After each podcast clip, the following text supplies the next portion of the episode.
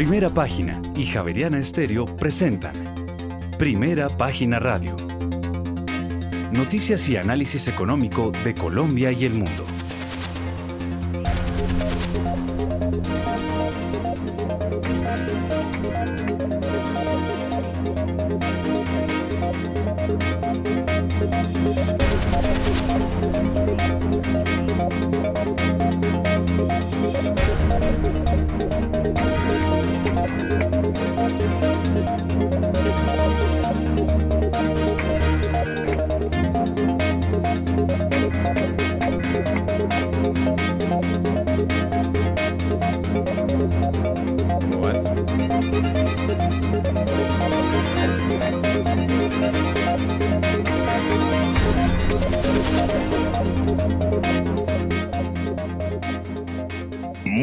Son las 6 de la mañana y 3 minutos. Bienvenidos a una nueva emisión de Primera Página Radio. En este viernes 9 eh, de diciembre del año 2022 tendremos todas las noticias y el análisis económico de Bogotá, Colombia y el mundo hasta pasadas las 8 de la mañana. Bajo la dirección de Héctor Hernández y Héctor Mario Rodríguez, en esta emisión presentamos. El ministro de Hacienda José Antonio Ocampo considera que el aumento del salario mínimo para 2023 no va a estar muy distante de la regla de inflación más productiva Además, el ministro insiste en que la inflación es dominante de oferta y espera que los precios de los alimentos bajen en 2023 por las mejores condiciones climáticas y subsidios a los fertilizantes. Además, en noviembre las tendencias eh, de T subieron 0,4% frente a octubre del mismo año a 452,6 billones de pesos. Además, en el décimo primer mes de este año, el indicador de confianza del consumidor de Desarrollo cayó 5,3 puntos porcentuales frente al mes anterior a menos 24 8%, un mínimo desde mayo de 2021. Además, hay que señalar que en un escenario de no exploración de hidrocarburos, las exportaciones colombianas caerían de 60 mil millones de dólares a 56 mil millones de dólares en 2030, así lo advierte el Comité de Regla Fiscal. Por su parte, y más adelante y en otras noticias, hay que señalar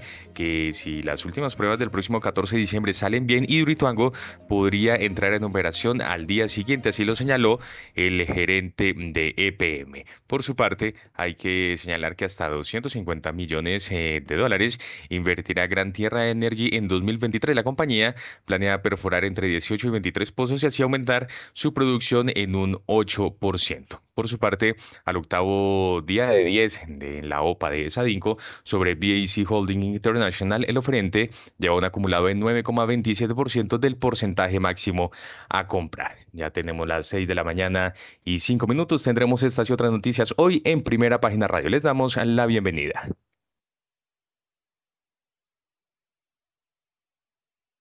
Y entre tanto, hasta ahora aprovechamos y le damos una mirada, una mirada al panorama internacional, porque las solicitudes semanales de compensación por desempleo en Estados Unidos subieron ligeramente a 230 mil, pero además el número de solicitudes continuas creció por encima de lo proyectado a 1.671.000 solicitudes. Las cifras dan una idea de que el mercado laboral empieza a ceder, pero no será suficiente para alterar las decisiones de política monetaria de la Reserva Federal la próxima semana. Si bien es cierto que el Banco Central estadounidense está preocupado por la fortaleza del mercado laboral, que está impulsando los costes laborales con fuerza al alza, lo que podría dificultar la lucha contra la alta inflación. Cifras publicadas ayer no son para nada determinantes, al menos por ahora. La próxima semana habrá reuniones de establecimiento de políticas por parte de la Fed en Estados Unidos y el Banco Central Europeo y se espera que ambos bancos centrales aumenten las tasas de interés una vez más esto para abordar la inflación que aún se encuentra mm, en niveles elevados. Dicho esto, la Fed en particular podría comenzar a reducir el tamaño de sus aumentos de tasas de interés después de las señales de que la inflación podría haber tocado techo.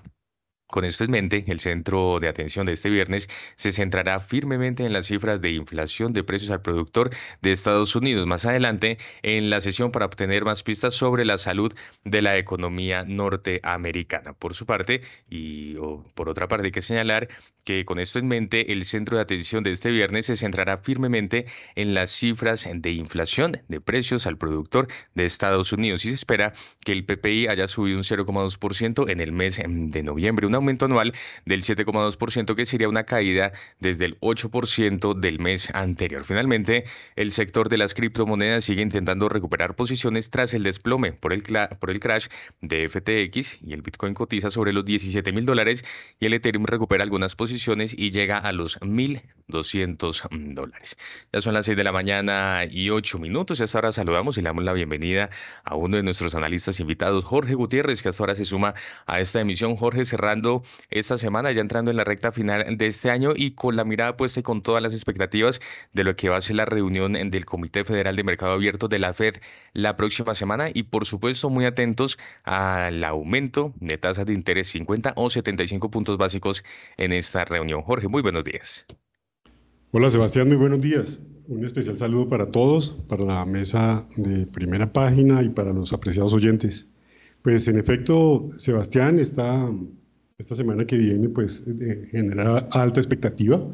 Sin embargo, hoy también hay un par de datos que me parece importante tener en cuenta. En primer lugar, el IPP, como mencionaba ahora usted, de Estados Unidos, eh, tanto el mensual como el anual, se ven los dos datos que probablemente vamos a tener una reducción, aunque leve, en, digamos en lo que tiene que ver con el pronóstico de, de, IPP para, para hoy, según los analistas. Pero también a nivel, eh, digamos, regional, me parece importante tener en consideración que hoy también sale en una hora la inflación de, de Brasil. Y parece que sigue eh, presentando un comportamiento, o que va a seguir presentando un comportamiento a la baja, cosa que favorece en lo que tiene que ver con las expectativas para la región, entendiendo la importancia de Brasil para nosotros, ¿no?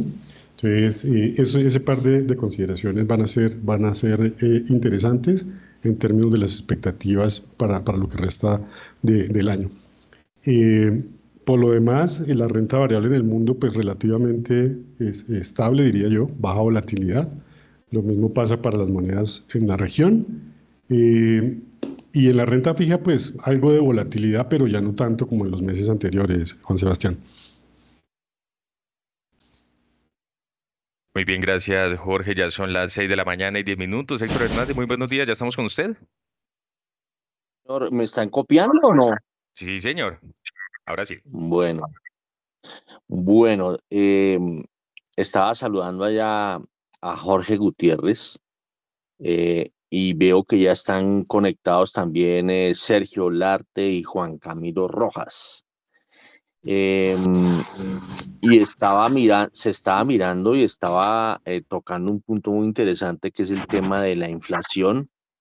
Pero digamos en Brasil, yo creo que en Brasil creo que fue donde en, en, uno de los primeros países en donde hubo subida de tasas y de pronto el ritmo es diferente del del resto de países. Pero bueno, preguntémosle a Sergio Larte a ver si el ritmo de la inflación puede ceder como, como podría estar cediendo en Brasil. Eh, Sergio, muy buenos días. Héctor, muy buenos días. Juan Sebastián, Jorge, Juan Camilo, un placer saludarlos y por supuesto un especial saludo a todos los oyentes de primera página. Eh, pues, pues Héctor, mire, yo creo que eh, tenemos que dividir la inflación entre entre ahora sí que parte es de inflación internacional, de costos, de porque los precios de los alimentos estaban muy altos, de los contenedores y todo ese tipo de cosas, y la inflación de demanda en cada uno de los países, que es diferente. Creo que la inflación internacional, la de costos, definitivamente está cediendo, va a seguir cediendo, y en la medida en que los países dependan más o menos de esa inflación, la inflación va a ceder más rápido, así como subió más rápido. En otros países, eh, eh, la inflación de demanda, eh, esa todavía está presionando. Entonces es diferente Brasil a Colombia, por ejemplo. Brasil se ve una desaceleración importante, Chile se ve una desaceleración importante, en Colombia todavía no. entonces yo creo que la gradualidad en que se desacelere la inflación va a ser clave, pero seguramente, como usted dice, los países que primero comenzaron su estrategia de subida de tasas de interés y que les subió primero la inflación, seguramente pues ahorita les toca esperar una, una desaceleración más, más fuerte. Vamos a ver cómo sale el índice de precios al productor la próxima semana en Estados Unidos, la próxima semana el 13, si no estoy mal, sale la inflación en Estados Unidos, también se espera que se desacelere. Y ahí vamos a corroborar que la parte internacional cae, pero pues después ya vienen las idiosincrasias de cada uno de los países.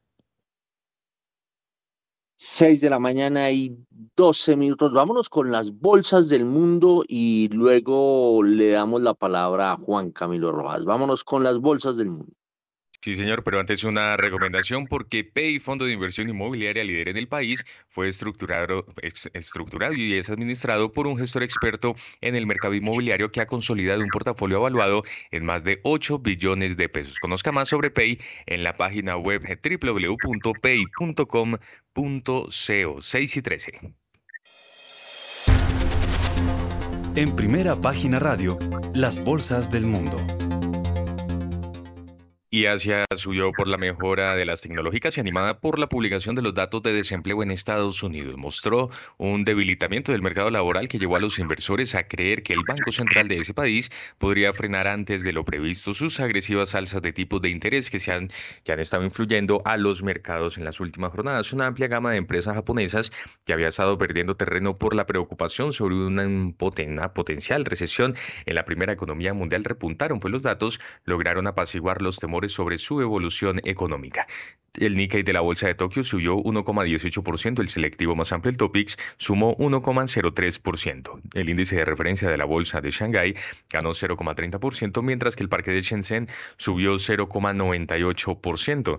El índice de referencia de la Bolsa de Hong Kong, el Hang Seng, cerró con ganancias del 2,32%, mientras que el Kospi de la Bolsa de Seúl ganó este viernes 0,76% y finalmente el índice de valores tecnológicos Kosdaq se recuperó 0,90 por su parte, hay un rebote a la vista en Europa para la última sesión de la semana. El índice general de producción industrial, el IPI, subió 2,2% en octubre en relación con el mismo mes de 2021, 1,4 puntos inferior a la del mes anterior, de acuerdo con lo informado por el Instituto Nacional de Estadística. Aunque el crecimiento interanual de octubre se moderó con respecto al de septiembre, la producción industrial encadena ya seis meses consecutivos de tasas positivas. El FTSE de la bolsa bolsa italiana se anota 0,46% al alza, el IBEX 35 de Madrid 0,27%, al igual que el DAX alemán. Por su parte, el FTSE de Londres subía 0,23% y mantenía esta tendencia el CAC 40 de París que se recuperaba 0,12%. Bueno, 6 de la mañana y 15 minutos. Quiero, quiero eh, pedirle a, a nuestros comentaristas si sintieron que se le fue la onda a Juan Sebastián o no, porque a mí se me fue un, buen pedazo de, del reporte de las bolsas del mundo. A ver, eh, eh, eh, Sergio, ¿usted siguió oyendo? No sé por qué. Yo lo oí, yo lo oí. Bueno, bueno, por estos lados se fue la onda. Vamos a ver. no, Creo que solo la, solo la falla la recibí yo. Muy bien, entonces podemos seguir. Estamos, estamos mirando en este momento el tema de Asia y de Europa. Entonces, Juan Camilo Rojas, muy buenos días. Metámonos con eh, las bolsas del mundo. Héctor, buenos días, buenos días Sergio, Jorge y a todos en, en la mesa, los oyentes. Eh, bueno, varios temas. Hay, como que hay varios temas con los que se están moviendo las bolsas en, Europa y, Asia. Desde luego, creo que el tema más importante que lo venimos hablando desde la semana pasada es, es la, los cambios que se están dando en la política eh, de, de lucha contra el COVID en China.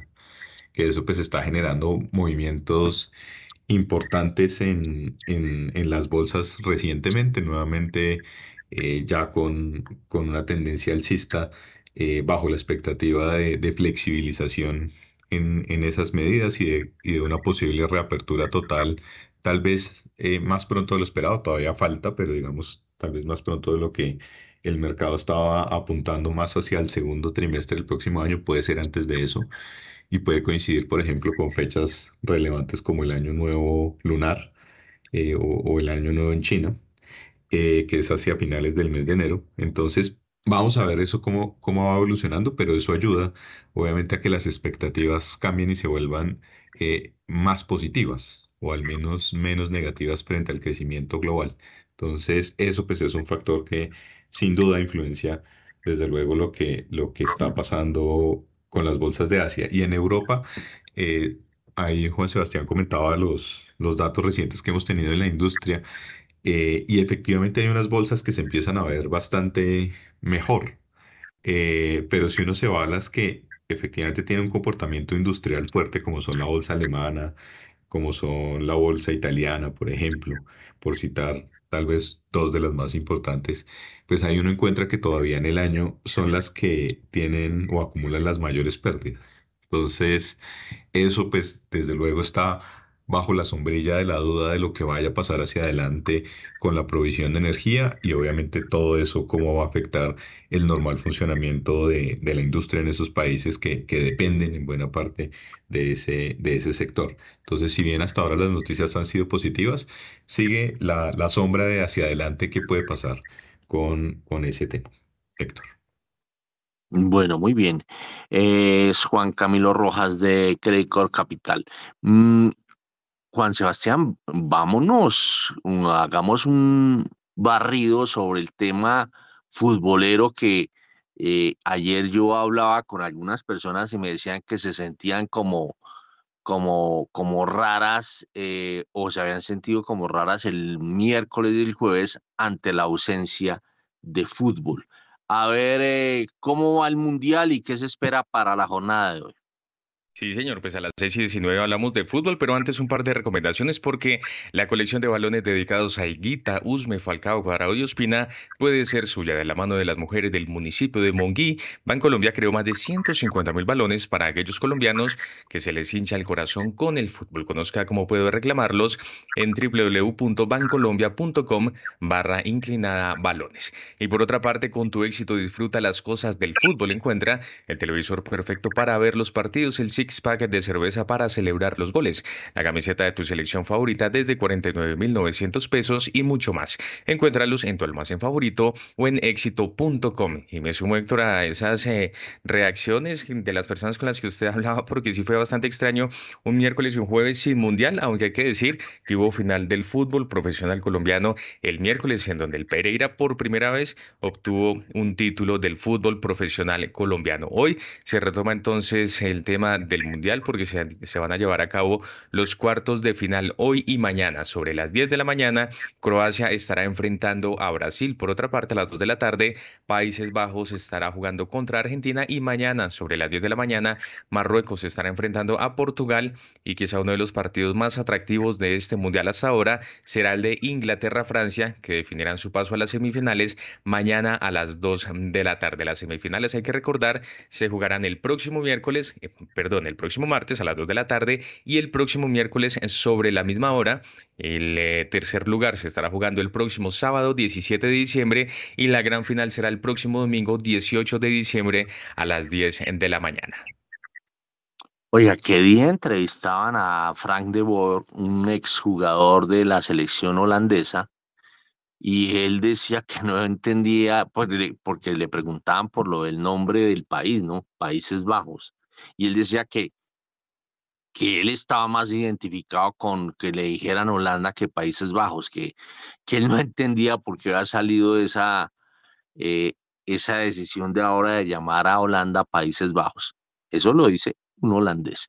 Bueno, 6 de la mañana y 21 minutos avanzamos eh, eh, con las bolsas latinoamericanas.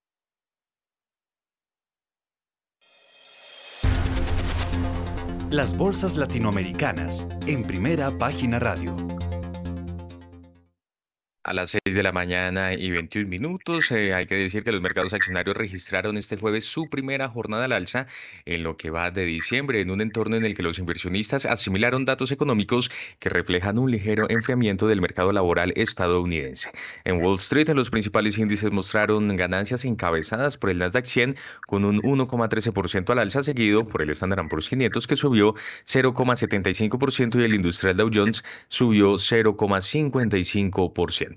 La Bolsa de Comercio de Buenos Aires no operó este jueves por el Día de la Virgen y este viernes por puente festivo. Por su parte, el índice Ibovespa de la Bolsa de Valores de Sao Paulo se devolvió 1,78%. Además, el índice de precios y cotizaciones de la Bolsa Mexicana de Valores, por su parte, aumentó 0,70% y finalmente la Bolsa de Valores de Colombia, de Santiago de Chile y la de Lima no operaron por el feriado de la Inmaculada Concepción. 6 de la mañana y 22 minutos y lo que tenemos es analistas que mm, por eh, la actividad que tienen en sus empresas eh, tienen que estar mirando con o mirando de reojo más bien con eh, ciertos o el resto de países de, de América Latina. Mm, vámonos con Sergio Olarte del Scotiabank y miremos el vecindario. Pues, pues Héctor, mire, yo creo que, estamos en un momento donde, donde nos estamos debatiendo entre si hay recesión, si lo que nos contaba Juan Camilo de China va a alcanzar para que la economía asiática eh, no, no se desacelere demasiado el próximo año, eh, junto con que si esto es una eh, esa bajada de la inflación es estructural o no, y a la Fed y al, y al mundo no, no va a tener que subir más las tasas de interés, y creo que eso está eh, liderando, digamos, los movimientos. Como el mundo piensa que la recesión va a ser una recesión por ahora leve, y pero con una desinflación, entonces esos fantasmas de esta inflación están, están yéndose y hay un poco de apetito por riesgo y eso afecta positivamente a los, a los activos em, emergentes, definitivamente a toda la región. Sin embargo, entonces también está el siguiente paso y es las idiosincrasias de cada uno de los países, como hablábamos ahorita, y en este momento creo que eso es muy relevante. Entonces, por ejemplo, lo que pasó el miércoles en, Perú va a ser supremamente importante en torno a quién va a ser el próximo o la próxima ministro de, de, Finanzas en Perú, pero por ahora la cosa se ve positiva, más que negativa, eh, porque la vicepresidenta... Eh, nueva presidenta eh, es, es, mucho más central, digamos, de, de, centro. Eh, y en el, resto de los países vamos a, comenzar a ver muchísimas idiosincrasias que creo que van a ser muy importantes. Por ahora, creo que es final de año, se va a acabar la liquidez y, las, cosas se están moviendo como el mundo, pero yo creo que a principios del próximo año va a ser, va a ser bien importante las idiosincrasias de cada uno de los países. 6 y 25. A ver, Juan Camilo Rojas de Credicor Capital, el vecindario. Bueno, antes de que me va a regañar igual, pero no importa. Yo digo que Argentina, Holanda 1-1 y Croacia, Brasil, Brasil 2, Croacia 1. Ahora sí, voy a entrar. Eh, eh, ¿Cómo así? no le entendí lo de Argentina. ¿Cuánto? 1-1. O sea, penaltis. Yo voy con Juan Camilo. Yo voy con Juan Camilo. Penaltis. Bueno. Penalti. Sí, señor. Tal cual. Y de pronto le pasa lo de España. Pues dejémoslo ahí, pero de pronto. Eh, y por el lado de, bueno, y el otro ya le dije, en Brasil 2, Croacia 1. Eh, muy bien, muy bien. Tenemos a nuestro analista deportivo Juan Camilo Rojas. Estoy fungiendo de pitonizo. Entonces, mm, bueno. Ahora, bueno, sí, bolsas latinoamericanas. Eh, bueno, lo que decía Sergio, efectivamente, pues obviamente estamos esperando qué, qué, efectos trae, pues obviamente los, cambios que se están dando en, Perú. Eh, hoy tampoco hay bolsa en Perú porque es feriado, eh, claro, feriado previo a todo esto, o sea, no, no, no tiene nada que ver, digamos, con, con los hechos recientes. entonces, pues solamente conoceremos al final reacciones hasta, hasta el lunes. Em, y, vamos a ver qué pasa. Obviamente, pues es un tema que hay que dejar evolucionar y que hay que ver, pues al final cómo, cómo, cómo se va dando, porque eh, sí es claro que el, tema de inestabilidad política eh, en Perú se está volviendo pues más costumbre. Y eso, y eso de todos modos pues causa saltos cada vez que sucede. Eh, en México, que, que oí que estaban hablando justo cuando llegué de Brasil y, la inflación en México también hubo una sorpresa a la baja en, inflación. Eh, el, eso fue el ayer jueves. Eh, y eso pues obviamente también sigue animando ese, ese mercado. Tal vez fue una de las bolsas latinoamericanas de mejor comportamiento durante la jornada de ayer. Y lo que sí no nos está acompañando ahora es los, los commodities.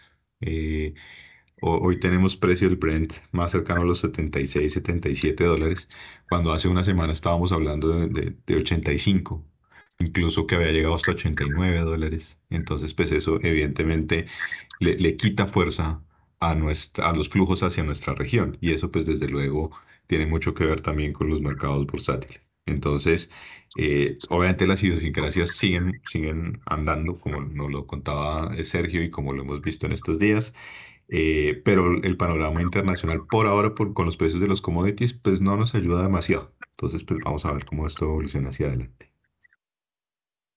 Muy bien, son las 6 de la mañana y 28 minutos. Pues ya que usted habló de fútbol y que Sergio metió la cuchara antes de darle la palabra, porque me está pidiendo la palabra, quiero escuchar el, el pronóstico de Jorge Gutiérrez. A ver, ¿cuál es su pronóstico en materia futbolera? Pues hoy, hoy juega Brasil, ¿no? Yo creo que pues Brasil ha demostrado que tiene todo el potencial para, para, para que le vaya muy bien en esta Copa, en este Mundial. Yo obviamente voy, voy, voy por, el, por ese lado. El partido de la tarde de hoy es, es con quién, Héctor? ¿Es, es quién juega? Argentina-Holanda. No, yo creo que yo creo yo veo mucho veo a Argentina con un equipo individualmente considerado muy bueno, pero en conjunto no se ve la Argentina que hemos visto en otros mundiales, aunque pues ha pasado han pasado cosas similares también y, pues ha, ha, demostrado Argentina que que ya en la, en la parte final, cuando se trata de las definiciones importantes, pues saca la casta y le va muy bien. Sin embargo, yo creo que hoy a Holanda, yo creo que Holanda gana hoy, yo creo que no, no, no va a haber extra tiempo, sino que durante el partido gana 1-0 o 0 más o menos. Y, y, hoy, obviamente, Brasil creo que va, va, a clasificar a la siguiente ronda. Sin embargo, para, para los partidos de mañana, creo que eh, eh, Portugal, que ya dejó ver, eh, digamos, la, la, capacidad de su equipo, creo que va a seguir eh, saliendo triunfante hasta llegar a la final. Bueno, muy bien, son las eh, 6 de la mañana y 29 minutos. Eh, yo lo único que digo es que Brasil, mucho, ningún equipo ha demostrado ser infalible y el fútbol no es uno más uno dos, sino puede ser uno más uno veinte, ¿no? Eh, eh, y entonces, eh, pues imagínese, Camerún le ganó a Brasil y Brasil llegó por mm, cielo, mar y tierra. Entonces, bueno, quién sabe. Bueno, 6 de la mañana y 30 minutos. A ver, Sergio, usted está pidiendo la palabra. Sí, sí.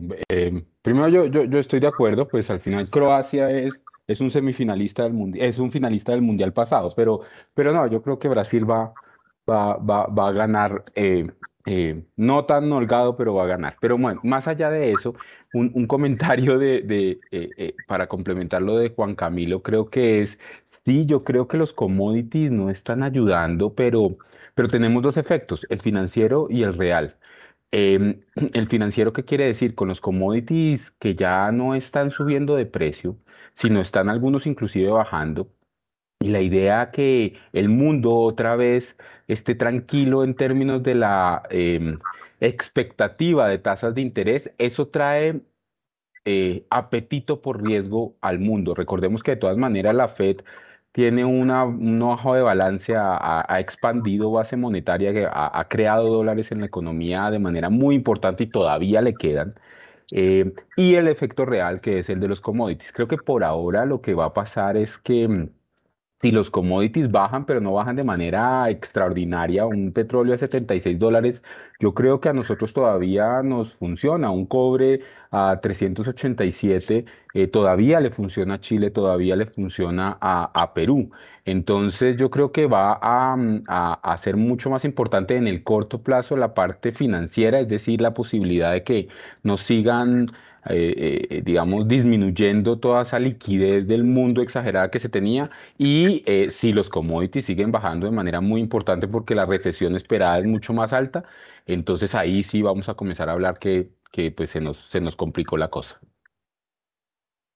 Bueno, muy bien. Son las eh, 6 de la mañana y 32 minutos. A las 6 y 32, vámonos con eh, la Bolsa de Colombia.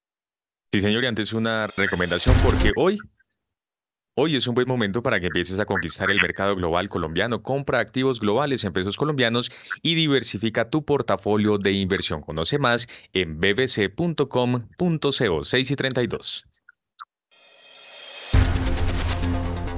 En primera página radio, las acciones de Colombia. Transacciones en la Bolsa de Valores de Colombia aumentaron 29,36% y la acción más valorizada fue la de interconexión eléctrica. Las negociaciones alcanzaron los 54.838 millones de pesos en la jornada del miércoles en 3.040 operaciones. Las acciones más negociadas fueron Ecopetrol con 26.656 millones de pesos, Preferencial Bancolombia con 9.103 millones de pesos e Interconexión Eléctrica ISA con 5.610 millones de pesos. La acción que más cayó fue la de Construcciones El Cóndor, con una baja del 9,69%, mientras que el título más valorizado fue el de Interconexión Eléctrica, con un alza del 3,23%. El Colcap cayó 0,56% a 1.269,25 unidades, mientras que el Colir terminó la jornada con un 0,62% en rojo a 785,24 unidades. 6 de la mañana y 34 minutos y de una vez, ¿por qué no miramos con, eh, con Romario Ortiz, eh, miremos lo de la OPA de Esadinco? Al octavo día de 10 en la OPA de Sadinco sobre Back Holding International Corp, el oferente lleva un acumulado del 9,27% del porcentaje máximo a comprar en la jornada del miércoles se recibieron 132 aceptaciones por 38.811.648 acciones ordinarias que corresponden al 0,36% del máximo porcentaje que busca el oferente. Cabe recordar que hasta el 12 de diciembre se recibirán aceptaciones en la OPA. Muy bien, 6 y 34. Eh, yo vi que me pidió la palabra eh, Jorge Gutiérrez, pero antes de darle la palabra a Jorge Gutiérrez, eh, miremos rápidamente la Bolsa de Colombia, Juan Camilo Rojas de Credicor Capital. Pues ahí, ahí lo que, lo que he venido comentando eh, varias veces llama la atención es esos volúmenes de alrededor de 50 mil millones, 54 mil millones. Son, son volúmenes demasiado bajos, son, son cosas que mueven la bolsa que a veces eh, ni siquiera tienen que ver ni con lo idiosincrático, ni con lo de afuera, ni con nada, sino con la voluntad de unos pocos eh, queriendo transar eh, sus acciones. Entonces, pues con esos volúmenes tan bajos, sí, creo que... Bueno, creo que usted habla de volúmenes bajos. Antes de la pandemia, más o menos, ¿de cuánto eran los volúmenes? Más o menos de 100, 150 ya venían bajando. Obviamente en nuestros mejores momentos pues llegamos a tener volúmenes eh, superiores a los 200 mil, incluso 300 mil millones diarios. Eh, pero estos, digamos, bueno, previo a la pandemia, justo en el año 2019, estábamos entre, entre 70 y 120, por ahí nos movíamos. Eh, y, y, ahora, pues bueno, estos volúmenes que se han vuelto, incluso ayer, ayer antier, perdón, pudo haber sido uno de los volúmenes, entre comillas, altos, porque a veces son jornadas de 30 mil millones, cosas así. Entonces son, volúmenes bien bajos y, y obviamente, como le digo, a veces eso no responde a nada, eh, no tiene nada que ver con nada, ni, ni con lo de afuera, ni con lo de acá, ni con nada. Entonces es, es más por voluntad. Entonces, pues, eso, me, eso es lo que me sigue llamando la atención y lo que me, me hace pensar sobre la bolsa colombiana. Bueno, a ver, Jorge Gutiérrez pidió la palabra.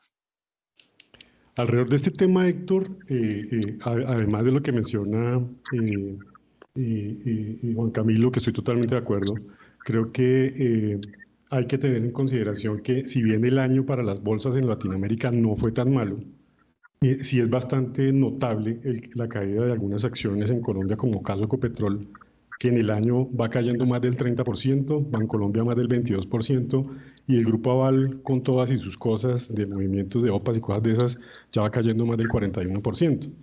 Y el año entrante, para el caso colombiano, yo veo que hay tres cosas eh, importantes que van a marcar las expectativas.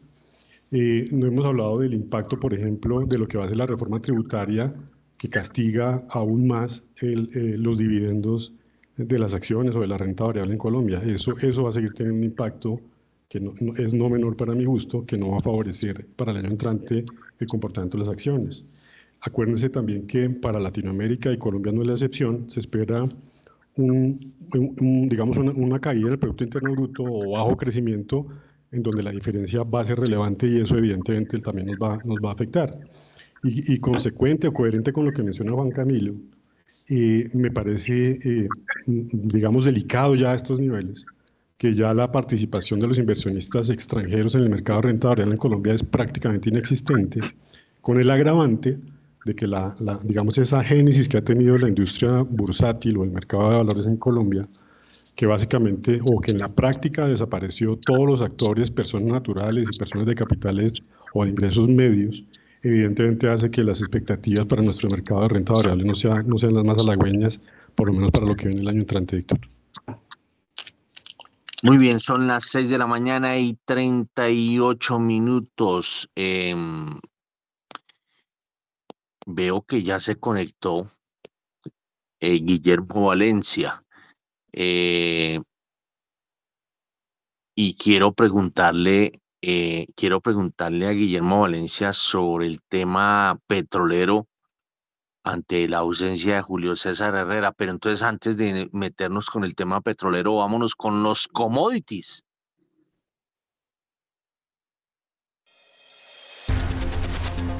Los precios de los commodities en primera página radio. A las 6 de la mañana y 39 minutos, el petróleo de referencia Brent llega a 76 dólares con 30 centavos el barril, sube 0,21%, mientras que el WTI sube 0,59% hasta ahora y se cotiza en 71 dólares con 88 centavos el barril. La onza de oro sube 0,42% hasta ahora, llega a 1.809 dólares, mientras que la plata sube 0,25% y se cotiza en 23 dólares con 30 centavos. Finalmente, la libra de azúcar se recupera 0,30% llega a los 19 centavos de dólar, mientras que el café en este momento se cotiza en un dólar con 58 centavos la libra, se recupera Héctor en este momento 0,16%. Bueno, ¿y usted por qué no le gusta hablar del carboncito ni el níquel, hermano? Acá yo tengo aquí, yo tengo aquí datos de carbón que todos, todo cae, pero el carbón sigue al alza en mi plataforma, no sé si en la suya. Sí, señor, de acuerdo, 1,13% al alza, 268 dólares la tonelada, mientras que el níquel también sube 4,51% hasta ahora y se cotiza en 28.360 dólares la tonelada. Bueno, esta cosa del petróleo está, está bastante complicada. El petróleo eh, Bren está cayendo más de 10% y, perdón, casi 11% y el WTI un poco más de 10% en, en la última semana. Y en el último mes el descenso es del 17.3% del Brent, la caída, y del WTI del 16,22%. A ver, eh, Guillermo Valencia está conectado, vámonos para Brasil. Guillermo, ah, yo sé que usted no va a hablar de fútbol, sino de petróleo. Vámonos con usted. Ah, Héctor, muy buenos días. Un saludo muy especial para los colegas, para la mesa de trabajo y por supuesto para la gran audiencia de primera página. De fútbol sí, sí hay, sí hay que estar pendiente porque el partido de Brasil ahorita más tarde, entonces todos estamos aquí pendientes. Eh, bueno, el tema del petróleo. Entonces miremos, miremoslo desde dos dimensiones. La dimensión de corto plazo, que es la que nos afecta ahora, que está relacionada con lo que usted mencionó de una caída semanal del 10%, pues es una consecuencia natural de que hay preocupación por la demanda. Hay preocupación por la demanda en China, hay preocupación por la demanda eh, en Estados Unidos por una potencial recesión y, digamos que lo que ha mantenido eh, que no aparezca esa recesión es que los datos de empleo aún no mostrado que pueden ser más débiles. No obstante, va a venir unos índices de desempleo importantes en Estados Unidos, ya se ven las compañías de tecnología, cuando uno mira las variaciones año a año de desempleo, ya indica que puede haber un salto en ese indicador de desempleo. Luego, el tema de demanda es el que está llevando los precios del petróleo tal vez a lo que tendríamos antes del conflicto con Ucrania. Ahora, el largo plazo o el mediano plazo, lástima que no esté Julio César porque sería un tema muy interesante, yo creo que tiene mucho que ver con la reunión entre Mohammed bin Salman, eh, príncipe, eh, bueno, casi rey de, de, Arabia Saudita, y Xi Jinping, que podríamos decir de alguna manera emperador de China. Eh, esa reunión es supremamente importante porque tanto Mohammed bin Salman como Xi Jinping coinciden en algo. No quieren que ningún poder externo intervenga con la excusa de la democracia en las políticas internas ni de Arabia Saudita ni de China. Y el principio del petrodólar fue la unidad entre el dólar y la OPEC, por decirlo de alguna manera. Ahorita uno ve que hay un alineamiento bien fuerte entre Arabia Saudita y China. Y eso es supremamente importante. Bueno, muy bien, son las eh, 6 de la mañana y 43 minutos. Bueno, a las 6 y 43 metámonos eh, a mirar un tema que a mí me, me llama mucho la atención, es eh, hablando de esto, es que no es sino que uno se, se ponga metas o ponga como base algo que tenga que ver con un buen comportamiento para que se voltee la cosa, ¿no? Nosotros eh, en Colombia le tratamos de sacar provecho o el gobierno actual le quiso sacar eh, un poco de provecho al buen comportamiento del petróleo y no fue sino hablar de una sobretasa a las exportaciones del petróleo y se voltea la cosa. Entonces, nos quedamos, nos vamos a quedar sin esa platica. ¿O no, Sergio Olarte? Héctor, mire, sí, yo creo que yo creo que si nos estaban diciendo que la reforma tributaria tenía que ser una reforma absolutamente estructural, con ingresos estructurales, eh, y que pues de pronto en la economía colombiana algo de estructura hay porque todavía no nos hemos desligado de la, de la industria mineroenergética en términos de las exportaciones. Eh, y de los ingresos del gobierno, eh, pues nos estamos eh, pegando a, ciclos que no podemos manejar, que son los ciclos que, mire, ya Guillermo nos cuenta que por allá es Xi Jinping, Arabia Saudita, que, y, el precio del petróleo es una cosa cíclica del mundo. Entonces, pegarnos a eso, eso me parece que es muy complicado. Yo creo que, yo creo que puede ser bien, bien sientes si efectivamente el petróleo sigue su caída, no para el próximo año, el próximo año está salvado porque los eh, impuestos que van a pagar las petroleras es con respecto a cómo les fue este año, pero para 2024 sí, pues, pues esa platica no, no va a estar y podemos tener eh, muchos problemas, entonces eh, hay que seguir tratando de ambientar la cosa para que el resto de la economía pueda ayudar y para eso se necesita infraestructura, se necesita un alineamiento entre sector público y sector privado de manera que todos jalemos hacia el mismo lado. Eh, y por ahora todavía nos estamos acomodando a esta nueva administración y todavía ni de un lado ni del otro se ve realmente una estrategia de negociación, una estrategia de conversación para sacar esto, digamos, de largo plazo y seguimos pensando en hacia dónde va el petróleo que no podemos manejar. Aquí me preguntan, me hacen una pregunta directa, eh, eh, una pregunta directa sobre el tema de inflación y me recomiendan que se la haga Guillermo Valencia. Dice, hoy sale el dato de inflación ¿Cómo hizo este país en Brasil, obviamente? ¿Cómo hizo este país para bajar de 12% de inflación a 6,47% en cuestión de meses? Guillermo. Hola, yo, creo que obviamente pues el Banco Central reaccionó más rápido en la subida de tasas y pues eso definitivamente ha, influido.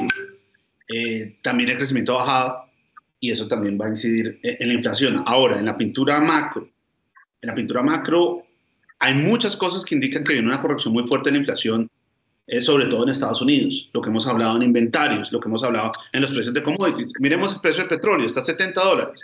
Si lo miramos en términos de la variación año a año y buscamos una correlación con, con, con la inflación, pues va a haber una reducción en la inflación. Ahora, si pensamos la inflación desde el punto de vista monetario, entonces cojamos la base monetaria, que cuando uno busca en la Reserva Federal se llama M2, y miramos la variación año a año de esa base monetaria, pues está ahorita en un nivel de contracción supremamente grande. Entonces, hay muchos factores que muestran que la inflación va a corregir de manera rápida, que la sorpresa del 2023 tal vez sea desinflación y tal vez la Fed se tenga que preocupar es por eso. Entonces, todos los episodios inflacionarios de la historia de los Estados Unidos han tenido fluctuaciones grandes. No es que, o sea, cuando empieza un ciclo inflacionario, también hay una parte de desinflación y luego vuelve eh, ese ciclo inflacionario. Entonces va a haber volatilidad en ese dato de inflación y eso va a tener implicaciones importantes a la hora de seleccionar activos. O sea, yo creo que eh, estamos en un ambiente supremamente fuerte, tanto desde el punto de vista macro como desde el punto de vista táctico y con tanto pesimismo para algo supremamente interesante en acciones. Muy bien, 6 de la mañana y 48 minutos. A ver, Juan Camilo Rojas, la pregunta que le hacía yo a, a la pregunta que yo le hacía a, a, a Sergio Larte con relación al comportamiento del precio del petróleo, eh, que uno a veces eh, se ilusiona y uno cree que eso va, va a durar eh, durante mucho tiempo una trepada de, de algún, de algún eh, bien eh, o de algún activo financiero y ¡pum! se devuelve.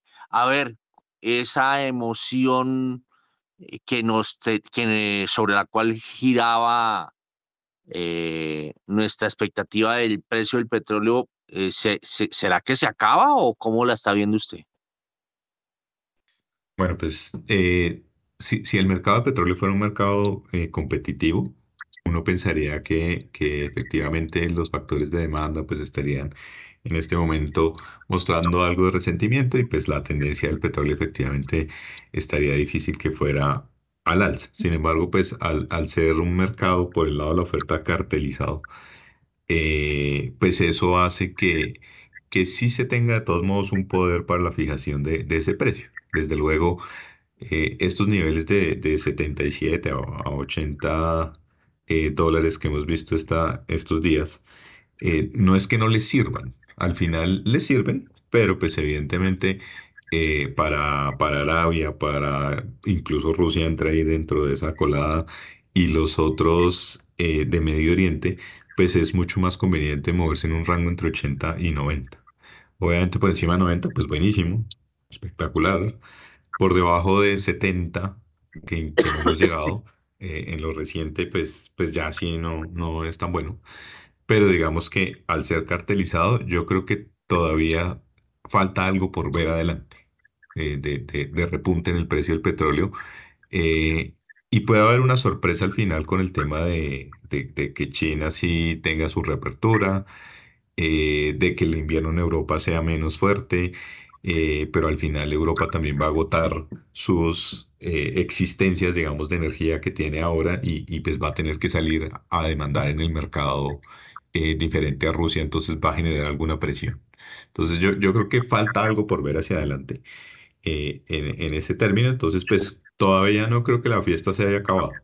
Esto es como si se hubiera ido la luz por un ratico, pero pues cuando vuelva, la música vuelve a sonar y ahí ya escucho la arqueología. Eh, dentro, de, breves minutos, dentro de breves minutos. Eh, bueno, mm, aquí veo que levantan la mano Sergio Larte y Guillermo Valencia. A ver, Sergio Larte la levantó primero. No, mire, yo simplemente eh, quiero cuidado con lo que deseas, básicamente, porque entonces la pregunta sobre la inflación de por qué en Chile, de por qué en Brasil baja tan rápido la inflación eh, ojo, que eso buena parte es porque en Chile, por ejemplo, se está esperando una recesión. Mm, mucho más importante que la desaceleración que se está esperando en Colombia. Eh, si esperamos que la inflación se vaya muy rápido hacia abajo, eso tiene su, su contraparte en que la actividad económica va a caer. Entonces ya no lo dijo el, el, el codirector Villar, lo dijo Powell. Ojo, es mucho mejor todavía tener unas tasas de interés un poco más altas, pero con una desaceleración gradual, que simplemente que se vaya la inflación, pero por cuenta de un año que puede ser perdido. Entonces, eh, eh, yo sí creo que toca ir con mucho cuidado y, ojo con lo que queremos porque que se vaya la inflación no, no, solamente podemos ver eso, sino tenemos que ver toda la economía. Y cuando se va la inflación, pues eso tiene un, un problema en la actividad económica. Bueno, muy bien, son las 6 eh, de la mañana y 53 minutos. A ver, Guillermo Valencia. Sí, gran apunte de Sergio, me uno a ese apunte, pero mi comentario iba a, lo que mencionaba Juan Camilo, que el petróleo, pues que no, o sea, no es un mercado competitivo claramente desde el punto de la oferta, pero lo interesante también es que desde el punto de la demanda tampoco. La demanda está súper concentrada en China e India. Estados Unidos pues tiene ya independencia energética, luego la demanda está súper concentrada. Y si tenemos el que controla la oferta haciendo un acuerdo con el que determina la demanda, súper significativo en términos del precio. Entonces, cero competitivo ese mercado, tanto por oferta como por demanda. Bueno, muy bien, son las 6 de la mañana y 53 minutos. Jorge Gutiérrez, la misma pregunta. Eh, como siempre, uno cuando tiene tanta expectativa por algo y, ese algo de pronto se va esfumando, eh, a ver cómo ve la cosa en materia tributaria eh, porque pues eso nos quita unos pesitos, ¿no? O por lo menos al gobierno. A ver, Jorge Gutiérrez. Pues mire, Héctor, en materia tributaria, pues veo, veo diferentes impactos, como mencionaba ahora en la renta variable, pero también en el caso del petróleo, pues evidentemente no, no digamos, el palo no está para cuchara y el momento no está como para jugar con ese tipo de, digamos, de, variables. Yo, yo veo además que eh, si uno mira solamente por análisis técnico, en el corto plazo, ¿cuál, ¿qué deberíamos esperar del precio del petróleo? Me parece que estamos en unos niveles ciertamente críticos en la medida en que una ruptura de niveles de 65 dólares hacia abajo en el precio del dólar nos pondrían, digamos, en, en calzas prietas, para, por lo menos para el año entrante o en el corto plazo. Entonces, en ese sentido, no, no favorece. Ahora, yo quería hacer una, un, agregar un punto al tema que, que, mencionaba Sergio ahorita con relación a la inflación, y es que el, si, si, bien comparto lo, lo, que él menciona, me parece que, que no deja de ser importante el mensaje que transmite particularmente Brasil o, o, digamos un nuevo gobierno como, como el de Lula en Brasil a nuestro gobierno representado por Petro en la medida en que Petro ha dicho que más o ha dejado ver más o menos que no está de acuerdo con ese nivel de tasas de interés tan altos y en ese sentido me parece que el mensaje que manda Brasil en términos del comportamiento de la inflación consecuencia de una política restrictiva eh, eh, oportuna porque bien lo han anotado todos, Brasil fue el primer país que empezó a subir de manera importante las tasas de interés, ya vemos que los resultados son materialmente importantes y la inflación bajó del 12% al 6%, cosa que es, una, digamos, es un, es un elemento muy importante para demostrar la efectividad de la política monetaria centrada en la inflación por objetivo, en donde el elemento crítico es el movimiento de las tasas de intervención del Banco Central. Y en Colombia pues se viene haciendo muy bien la tarea y en ese sentido pues no cabe, no cabe duda de que históricamente eh, el, resultado de la inflación vía manejo de, digamos, de este tipo de instrumentos a través de la tasa de interés es altamente efectivo en lo que tiene que ver con el control de la inflación, Héctor. 6 y 56. A ver, muy rápidamente, porque me anunció que ya tiene la maleta lista. Juan Camilo Rojas se nos va de paseo y se nos va a desconectar hasta el año entrante, porque se va, se va se va, se va la barca, se va. Bueno, entonces, como se nos va, rápidamente tiene 15 segundos, ¿no? Tiene 15 segundos para darnos su pronóstico de inflación de fin de año y, y de enero del año entrante, anualizada obviamente 12 meses, y el comportamiento de las tasas de interés eh, del Banco de la República de diciembre cuánto va a ser la subida y si en enero va a haber más subida de tasas de interés. A ver, con por, ah, no, y salario mínimo, regáleme una vez su dato de salario mínimo, incremento. ¿Qué más necesita, Héctor? De aquí a mitad del otro año, si quiere. Tiene 15 eh, segundos, ya van 14.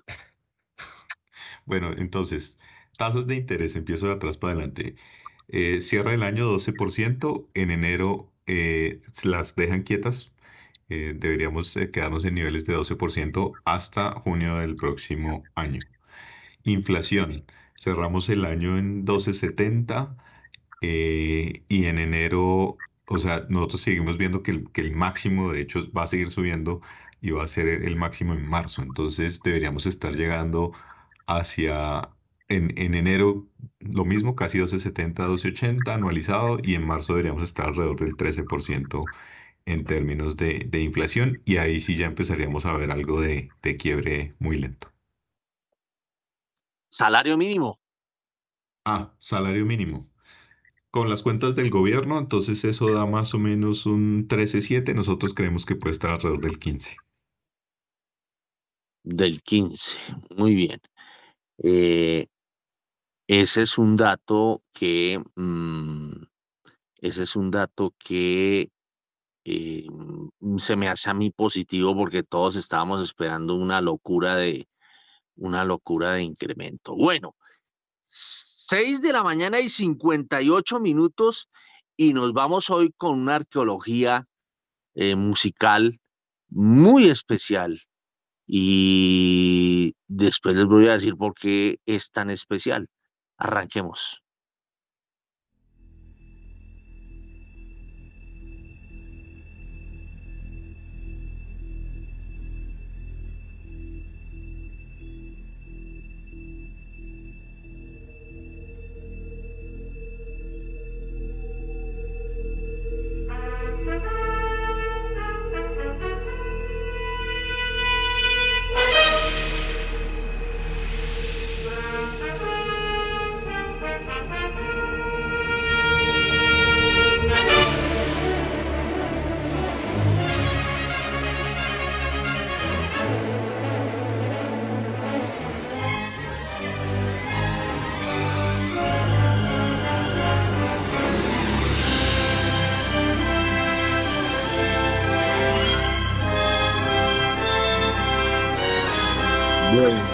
Esta película es Star Trek 2, la ira de Khan. Eh, ¿Y por qué arrancamos con esta película? Porque en esta película, o de esta película, hizo parte mi amor platónico de mi adolescencia e infancia. Eh, de mi adolescencia, que es Christine Ali, quien se nos fue en esta semana a la edad de 71 años. Ella, o más bien, las bandas sonoras de, los, de las eh, películas y series que hizo parte esta actriz eh, son las invitadas o los invitados en la arqueología musical. Son las 7 en punto y ya regresamos con Cristiane. Vamos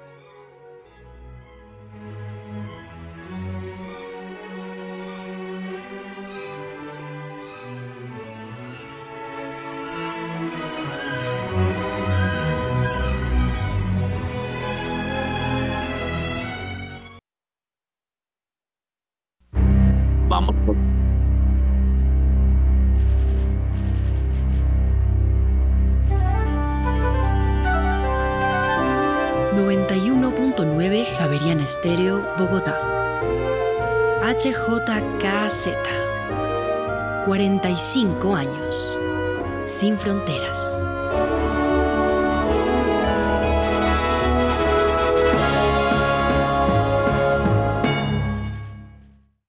Bueno, ya son las 7 de la mañana y un minuto y seguimos con la arqueología musical. Arrancó tarde, pues porque se nos corrió, se nos corrieron los análisis a todos. Bueno, a las 7 y un minuto estábamos hablando de Star Trek 2, en donde nuestra invitada eh, Cristiali hizo las veces de la oficial Savic. Y ahora nos vamos con el tema o la banda sonora que yo creería más la hizo famosa. Arranquemos desde el comienzo de ese segundo tema, por favor, le pedimos a la producción.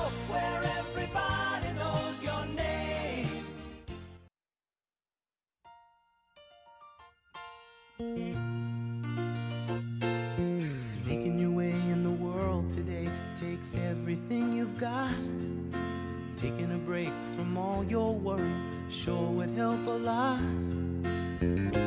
Wouldn't you like to get away?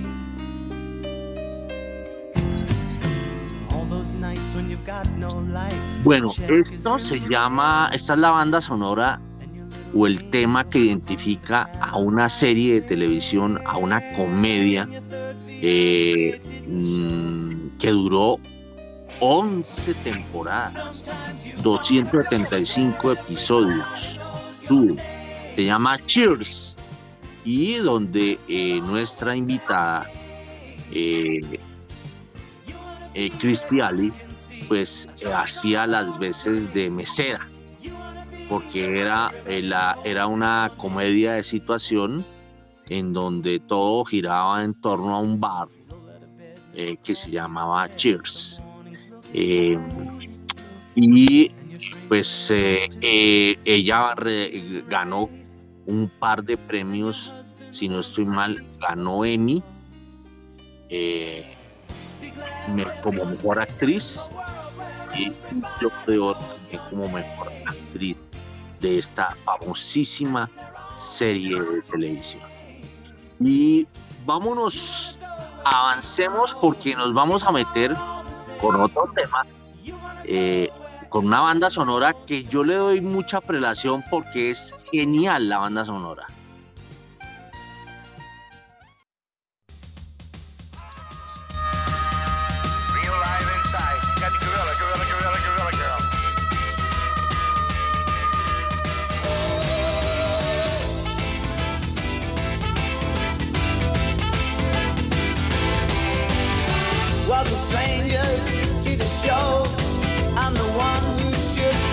Esto es Mira quién habla, eh, que fue una película famosísima de finales de los 80s, de 1989. Eh, inclusive hubo- tuvo saga, tuvo una que se llamó Mira quién habla también o Mira quién habla ahora. Esta, este par de películas eh, eh, fueron protagonizadas por Cristiali, John Travolta y Bruce Willis. Y entonces, eh, pues la traigo a colación porque la banda sonora es buenísima. Este es uno de los temas que se llaman Cosas Tontas. Y vamos a avanzar mucho más porque fue una película famosísima que generó mucha platica. Seguimos.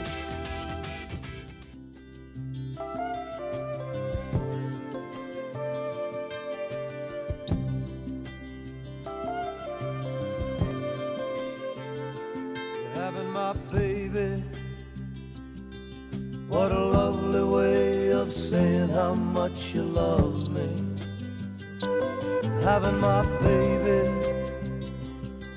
Esta es una famosa canción que cantó Polanca, eh, con la que él volvió a tomar fuerza, porque él fue un famosísimo en los 60, esta es de finales de los 70, que, es, de- que se la dedica a su mujer, que es teniendo mi bebé. Y avanzamos.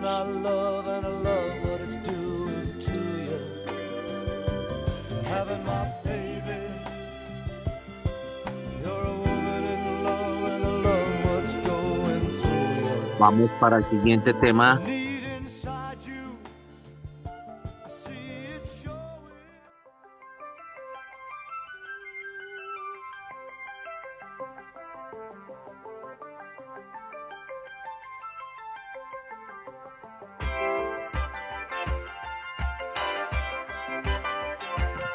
Este tema también hace parte de la película Mira quién habla, en donde nuestra invitada es Christy Alley. Los ojos más hermosos que yo pude haber visto de una mujer son los de Christy Alley. Y este tema es de un integrante de The Who, Pete Townshend. Deja que mi amor abra la puerta. Este tema ha sido, eh, ha sido o ha hecho parte de muchas bandas sonoras. Avanzamos con más de la banda sonora de Mira quién habla, protagonizada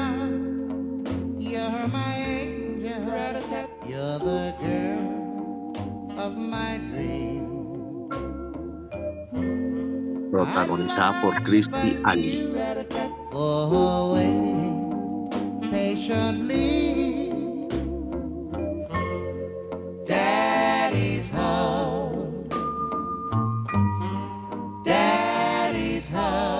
Es un grupo que, se llamaba Shep and the Littles eh, y es la casa de papá. Vamos ahora con Jen Pitney.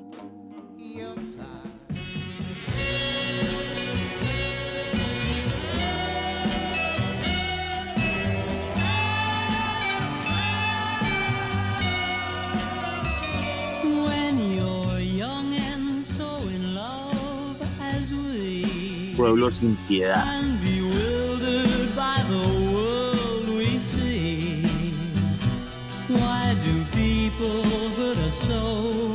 Only those Bueno, Christy Alley se llamaba Christy Louise Lois Ali. Nació en Wichita, Kansas, el 12 de enero del año 51 y murió el pasado 5 de diciembre. Mm, ella, bueno, en, la- en la comedia de Cheers era Rebeca, era la, la mesera. eh, que era un, tanto histérica en, esa serie.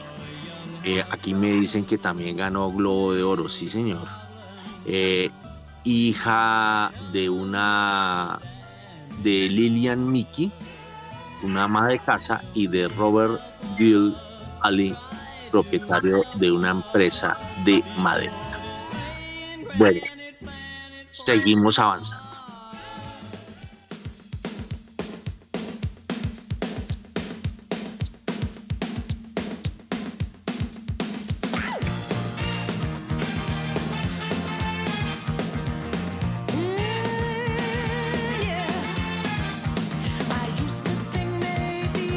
Tema que ha hecho parte de muchas bandas sonoras, Katrina and the Whips, Caminando bajo el sol. Bueno, eh, eh,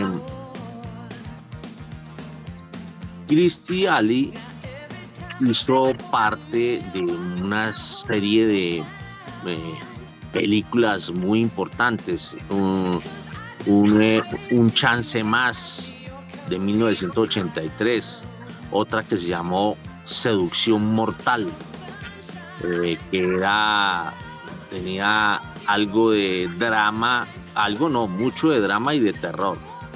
Eh, eh, Runaway fue también o hizo parte de esta película en 1984 y también participó en una famosa serie que se llamó Norte y Sur.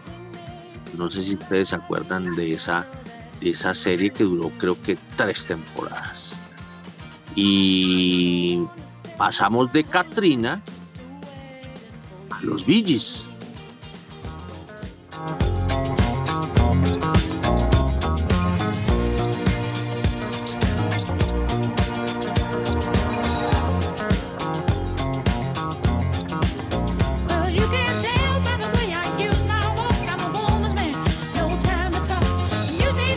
Habla de los Gees y lo relaciona con John Travolta, ¿no?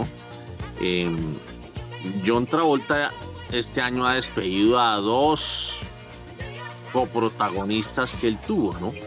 Eh, por un lado y Olivia Newton-John por el otro. quien también se nos fue este año. Eh,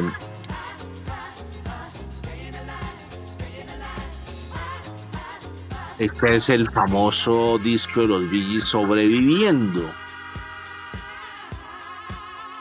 que hace parte de la película o de la banda sonora de Mira quién habla, en donde Christy Alley eh, es la esposa de John Travolta.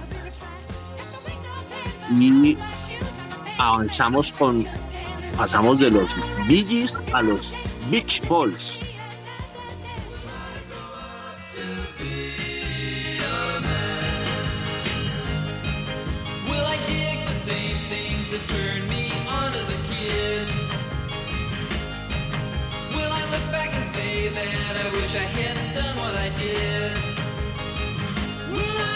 Este tema se llama Cuando sea grande. De los Beach Boys.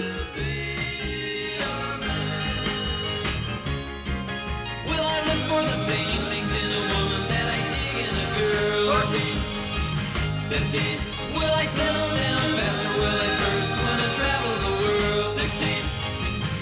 Estuve mirando eh, los temas de Mira quién habla ahora, eh, que fue la siguiente película, pero no tuvo, no, no fue tan rica en, en temas musicales como la primera.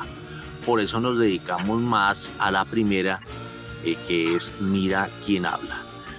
Bueno, y pasamos de, uy, vamos a el siguiente personaje eh, o el siguiente tema es de un personaje que yo muy pocas veces cito porque porque se me hace bastante, aunque es famosísima, se me hace, mm, o mejor dicho, no es mucho de mi gusto.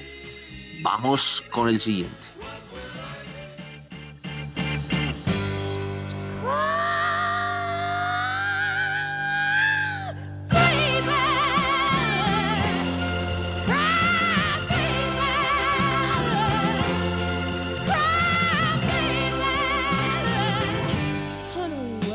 La famosísima Janis Joplin, eh, quien murió a finales de los 60 eh, con este tema que se llama Cry Baby, que hace parte, eh, Llora Baby, que hace parte de la banda sonora de Mira quién habla.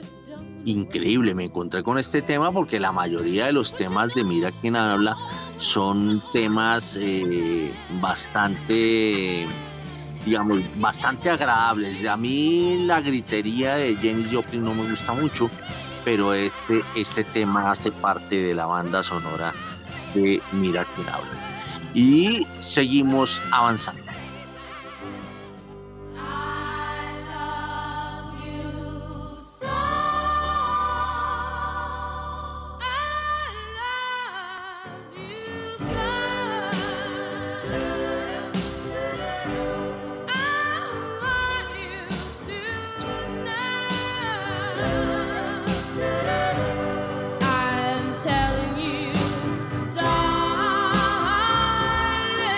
Ya me están regañando por lo que dije de Jenny Joplin. A mí nunca me gustó Jenny Joplin. Van gustos, ¿no? Pero esta no es Jenny Joplin. Esto es eh, un grupo de niñas de Chantles que cantan Te quiero tanto. Quien también, tema que también hace parte de la banda sonora de Mira quién habla. Aquí Sergio Larte me pegó una regañada violenta. Me dice, venga, dice, no digo la prim- primera palabra que me escribió porque si no lo hago quedar mal. Eh, su gusto musical es muy bueno, pero que no le guste Janis Joplin no me deja, eh, me deja muy preocupado. No, eso, eso- eso con Janis Joplin creo que toca eso complementarlo con otras cosas que a mí no me gustan, hermano. Entonces no. bueno, nos vamos, eh, vamos a terminar eh, con eh, Mira quién habla ahora, que fue la, la, la saga de Mira quién habla eh, de Christy Ali. Y, y nos, y es importante porque se cita o se hace alusión de ese tema o, se, o, se, o ese tema es el que adoba una situación que fue cuando camina el bebé. Vámonos, vámonos con ese tema.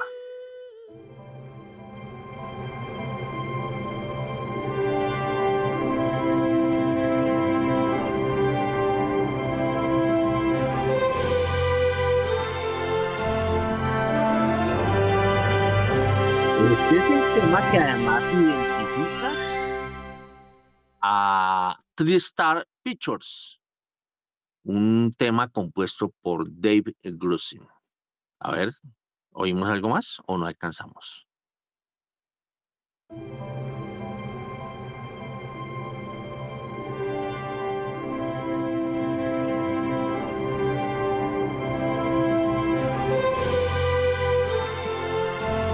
Y así llegamos al final de la arqueología musical, esta vez dedicada a las eh, bandas sonoras.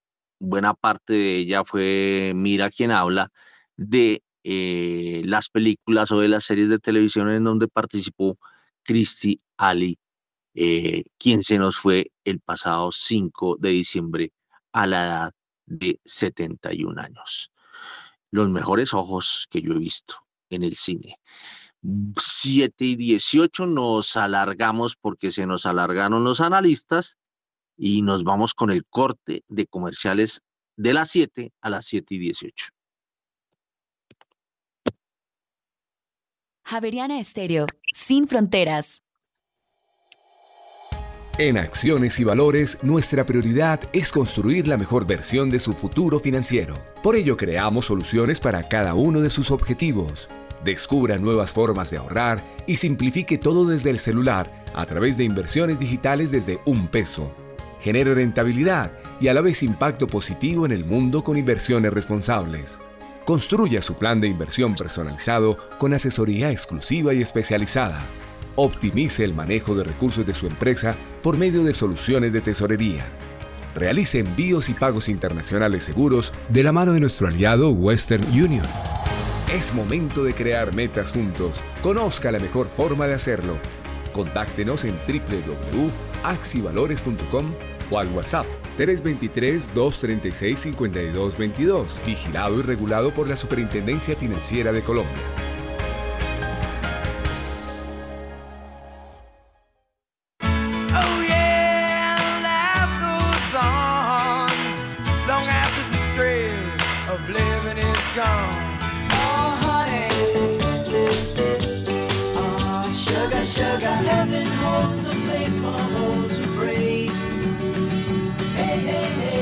Las noches, Javeriana Estéreo, sin fronteras.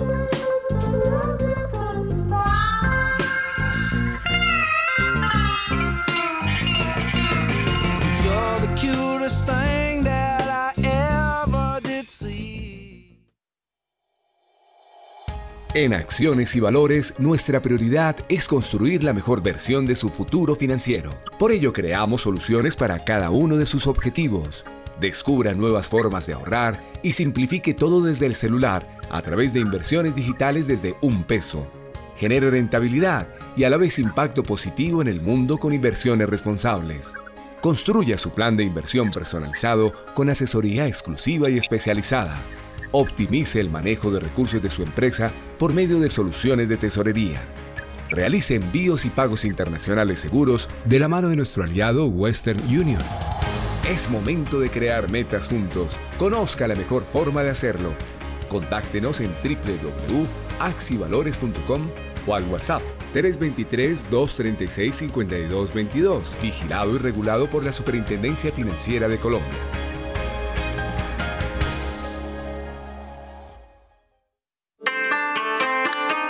Aquí Asia. Su magia, su cultura y la importancia de su economía en el mundo hoy. Voces y sonidos del continente más extenso y poblado de la Tierra en Aquí Asia. Los sábados a las 9 de la mañana.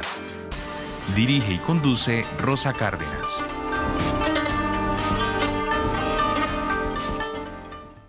Javeriana Estéreo, sin fronteras.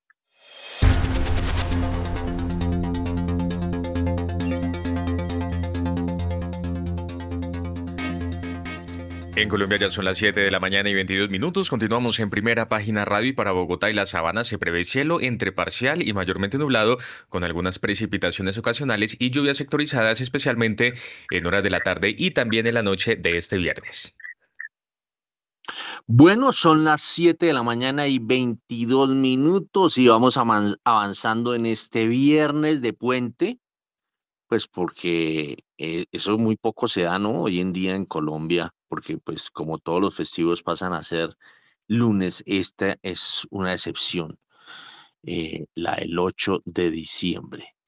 Bueno, eh, vámonos con los dos pegaditos, eh, monedas y tazas.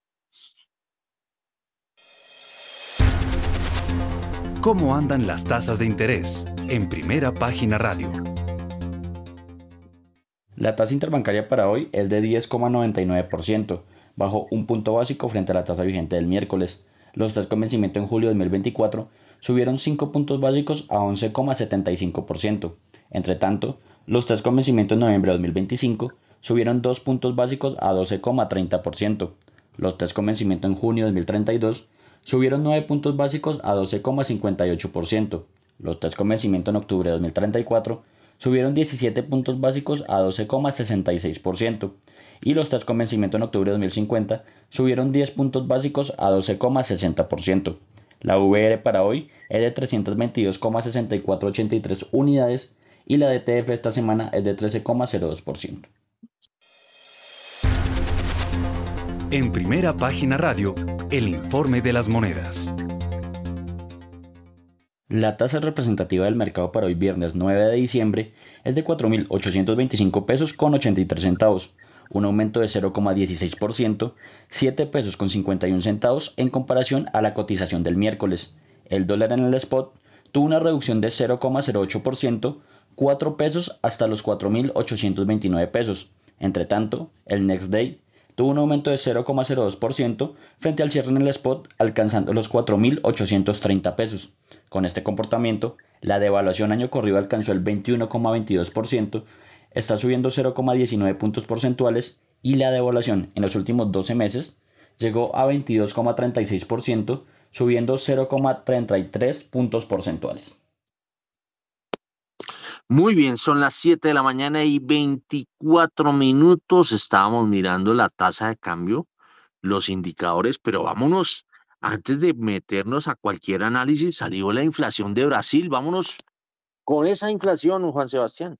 Sí, señora, a esta hora hay que señalar entonces que se da a conocer el índice de precios al consumidor que tuvo una variación anual de 5,90% y mensual de 0,41% en el mes de noviembre, esto por debajo de las expectativas del mercado. Cabe señalar que la variación anual de la inflación brasileña en octubre fue de 6,47% y los analistas del mercado esperaban un dato oficial de 6,01% para el mes de noviembre. Asimismo, la variación mensual del IPC, el índice de precios al consumidor, fue de 0,59% en octubre y se esperaba un dato de 0,55% para el decimoprimer mes de este año. Reiteramos entonces, inflación en Brasil tuvo una, una variación anual de 5,90% y mensual de 0,41% en noviembre por debajo de las expectativas del mercado.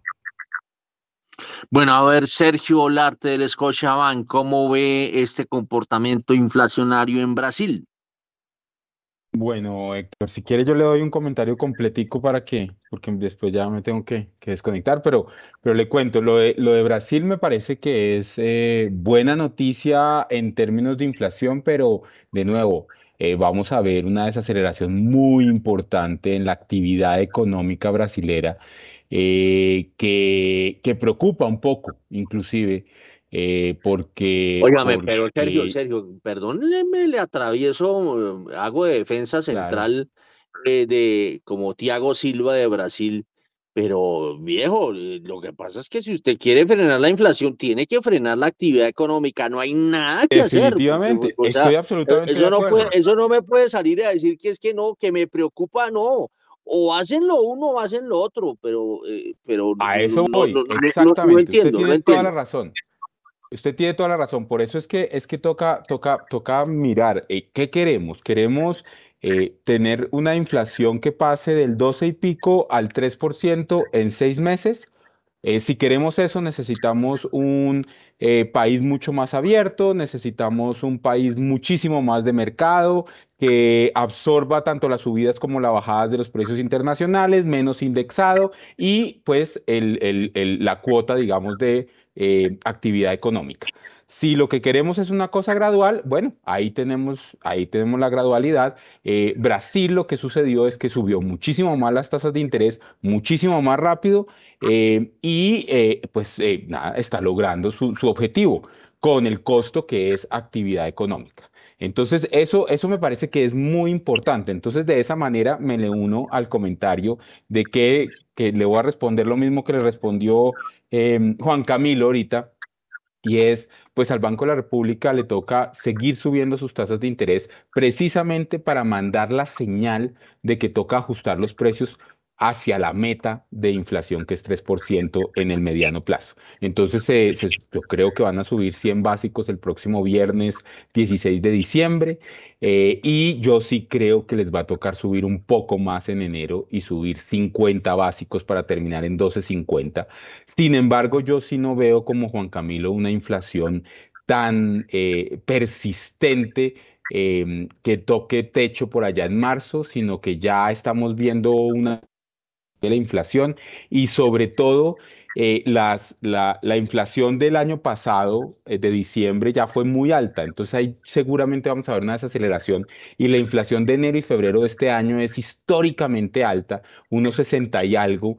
Eh, entonces ahí vamos a ver algo de desaceleración muy gradual de la economía y por eso es que el banco, eh, perdón, de la inflación, también de la economía, pero inflación, el banco no va a poder bajar sus tasas de interés sino por allá hasta el cuarto, eh, tercer o cuarto trimestre de este año, precisamente por lo que usted está diciendo, porque eh, la inflación es un mal común, es un mal muy grave y preferimos tener una desaceleración de corto plazo a una recesión que dure muchísimo más tiempo del que pensara, eh, tendríamos que, que tener si la inflación se queda muy alta. Entonces, yo estoy totalmente de acuerdo con usted, pero tenemos que tener en cuenta eso, que es que los precios no caen solitos, sino que pues eh, nada, la, la desaceleración que estamos esperando es una desaceleración eh, de, de alguna manera sana durante el próximo año en Colombia, como eh, puede estar haciéndose en Brasil. Lo que pasa es que pues a nadie le gusta crecer menos o crecer negativo. Ya le iba a poner la chicharra, hermano. Se tomó a pecho de que se va- iba a ir y bueno, eh, casi le digo, eso- no, eso- siga usted eso conduciendo el programa, Sergio. Bueno, y eso que no lo voy a dejar hablar de los otros, pues le pregunté eh, por, un tema, eh, habló y nos quedó debiendo los otros dos que eran eh, el tema de las monedas, del comportamiento del dólar y el comportamiento de los tres. Pero eso ya no se lo voy a preguntar a usted, ya puede ir a coger su Transmilenio ir a trabajar, a producir en este viernes. Bueno, muchas gracias a Sergio Olarte, el jefe de investigaciones económicas de el Scotia Bank. Nos vamos con Jorge Gutiérrez entonces para que nos ayude a mirar el comportamiento de, del dólar, que aquí estoy observando que el viernes cerró en 4.829, cayendo cuatro pesitos. Y el, eh, el ATRM eh, apenas subió siete pesitos con 51 centavos, quedando en 4.825 pesos con 83 centavos. A ver, eh, Jorge Gutiérrez. Héctor, el- en primer lugar, el, el dato de la inflación de Brasil es bastante, bastante bueno. Creo que hay que empezar a mirar otro tipo de, de, digamos, de, de variables en, en Brasil. Mm, me llama la atención particularmente dos cosas. Primero, las tasas de los bonos de 10 años de Brasil están alrededor del 12,90. Es decir, eh, eh, eh, grosso modo, la tasa real de los bonos brasileros a 10 años está más o menos en el doble de la inflación.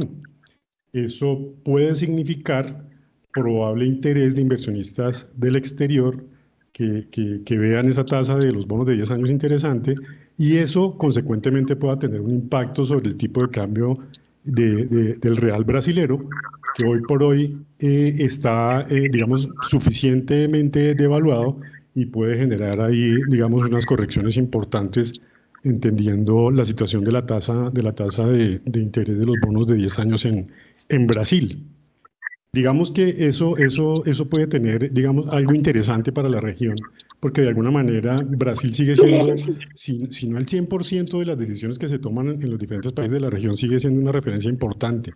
Y eso, eso puede favorecer a los otros países, entendiendo que la política monetaria ha sido suficientemente restrictiva en la región y prontamente empeza- empezaremos a ver correcciones de inflación eh, en todos los países. Yo coincido con lo que mencionaba Juan Camilo ahora, que la inflación puede llegar a niveles alrededor del 13% y más temprano que tarde veremos correcciones en la inflación y o, evidentemente cambios en la expectativa eh, de, de tasas de interés de los bonos y de la tasa de cambio en Colombia, Héctor.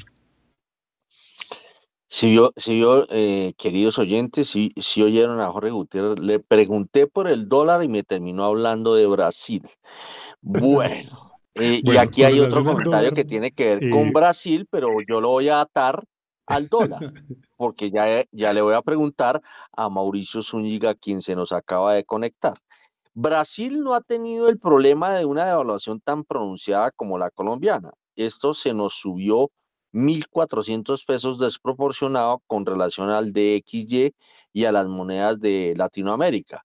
Pero el Banco de la República tranquilo con eso. Bueno, yo creo que con esta devuelta que ha tenido el precio del dólar, de todas maneras, em, se le viene dando la razón al banco porque se, se devolvió sola la tasa de cambio. Entonces la idea no es estar interviniendo cada vez que se suba, porque pues si se sube, pues obviamente que si usted interviene, no se sabe si haga cosquillas o no, eh, y pues veo que no ha habido necesidad por ahora de intervenir. Entonces, mm, eso con relación al comportamiento del dólar comparándolo con el tema de Brasil. Vámonos con Mauricio Zúñiga, ayúdenos a mirar que la semana pasada, la semana pasada, el miércoles pasado, parece como si fuera este, este, este jueves festivo, lo, lo, lo, lo deja uno loco. Eh, entonces, el miércoles pasado, pues la tasa de cambio retrocedió un poco, por lo menos en el spot. A ver, Mauricio Zúñiga. Héctor Leonardo, buenos días, buenos días a Jorge, a Juan Sebastián y a los eh, a la amable audiencia de primera página. Eh, Héctor, eh, yo creo que es inevitable hablar de Brasil a, pocas horas de, de ese encuentro crucial con Croacia que determinará uno de los primeros semifinalistas. Entonces, por una u otra forma tenemos que hablar de Brasil en esta época de mundial. Eh, lo que sí quiero pues decirles eh, con respecto a lo que estaba comentando de intervención del Banco de la República, eh, digamos que nunca el mercado estuvo de acuerdo en que, en que tuviera una intervención eh, directa como las que estamos acostumbrados a ver y donde está esas intervenciones reguladas por el, por el régimen cambiario.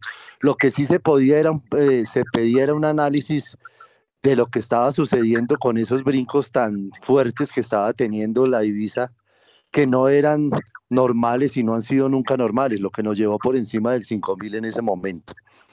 Eh, de resto, pues ya eh, hemos visto ya una calma en los mercados mundiales, todo el yen japonés, la libra esterlina, el euro que habían sido castigados con respecto al dólar, han venido mejorando y eso también se ha visto, digamos, en el, en el peso colombiano. Entonces lo que vamos a ver es eh, mucho seguimiento. Yo creo que aquí ya las cartas están jugadas en lo que resta de, del mes. Así, pues como digo yo, toque dormir con un ojo abierto porque esto nunca se sabe qué pasa. Eh, pero yo creo que ya vamos a terminar el año con unos niveles de peso dólar como los que estamos viendo. A no ser de que a últimos días del año que siempre pasa, la liquidez se, desbarata y encontramos unas situaciones como las que vimos cuando alcanzamos el 5000 o más. Bueno, muy bien, son las 7 de la mañana y 36 minutos. A las 7 y 36, mm, yo quiero hacer como un pequeño paréntesis eh, con el, en relación al- a la información macroeconómica eh, y quiero traer a colación porque harto se habla en China del COVID-19. Yo quiero saber cómo va el COVID-19 en Colombia. El más reciente reporte sobre el comportamiento de COVID-19 en Colombia, el Ministerio de Salud y Protección registró un aumento de fallecimientos con respecto a los que se presentaron la semana anterior. El comportamiento de contagios subió, pasaron de 3.252 a 5.336 en la presente semana. Caso similar con el movimiento de los casos activos que pasaron de 3.582 hasta los 5.587. Además, con este reporte semanal, Colombia llegó a un total de 6.323.357 casos confirmados de COVID-19, de los cuales se han recuperado 6.145.467 colombianos y 141.943 han fallecido. Bueno, ahí de el dato eh, que, que hay que de- destacar mm, es que pasaron de 16 a 32 el número de fallecidos durante una semana. Es decir, que eso daría como más o menos que como unos cuatro fallecidos diarios, como unos, eh, sí, 16 dividido, ah, no, menos de, perdón, 32 dividido 7 días a la semana, si da, sí, da más o menos cuatro fallecidos diarios, un poquitico más. Bueno, y del tema del COVID-19, ahora sí nos metemos con el tema macroeconómico para poder abordar al fin, si se puede, el tema de las tasas de los test que ninguno de nuestros analistas a los que les pregunté me respondieron. Entonces nos vamos con eh, José Antonio Campo, quien eh, habló de el salario mínimo. El ministro de Hacienda José Antonio Campo considera que el aumento del salario mínimo para 2023 no va a estar muy distante de la regla de inflación más productividad. Esto fue lo que dijo. No, curiosamente a mí no me preocupa tanto el impacto inflacionario porque no, no lo veo significativo. Eh, eh, digamos, es, o sea, o, el impacto sería por costos de producción. Eh, pero yo creo que no vamos a estar muy distantes de, arreglar. Digamos, los trabajadores pueden tener alguna razón de que eh, los sectores de bajos ingresos tuvieron una inflación más alta que la promedio. Entonces yo creo que ahí hay un argumento que, que habrá que ver cómo se... Y además nosotros sí esperamos, y así también lo espera la ministra del Trabajo, eh, eh, que logremos un acuerdo tripartito. Creo que es posible llegar a un acuerdo tripartito. Bueno, y seguimos con el ministro de Hacienda. Este tema del salario mínimo se me hace bastante relevante lo que está diciendo el ministro de Hacienda, José Antonio Campo. Y, y él mismo habla de eh, la inflación. Vámonos para el tema de inflación. El ministro de Hacienda José Antonio Ocampo insistió en que la inflación en Colombia es dominantemente de oferta y espera que los precios de los alimentos bajen en 2023 por mejores condiciones climáticas y los subsidios a los fertilizantes. Esto fue lo que dijo. Bueno, porque es una inflación de oferta dominantemente. O sea, si usted mira lo que pasó en, eh, en, en noviembre fueron alimentos, los que dispararon la inflación en, en todavía más para arriba. O sea, incluso hay unos que fueron unas sorpresas negativas, que yo el precio de la papa, para poner un ejemplo concreto.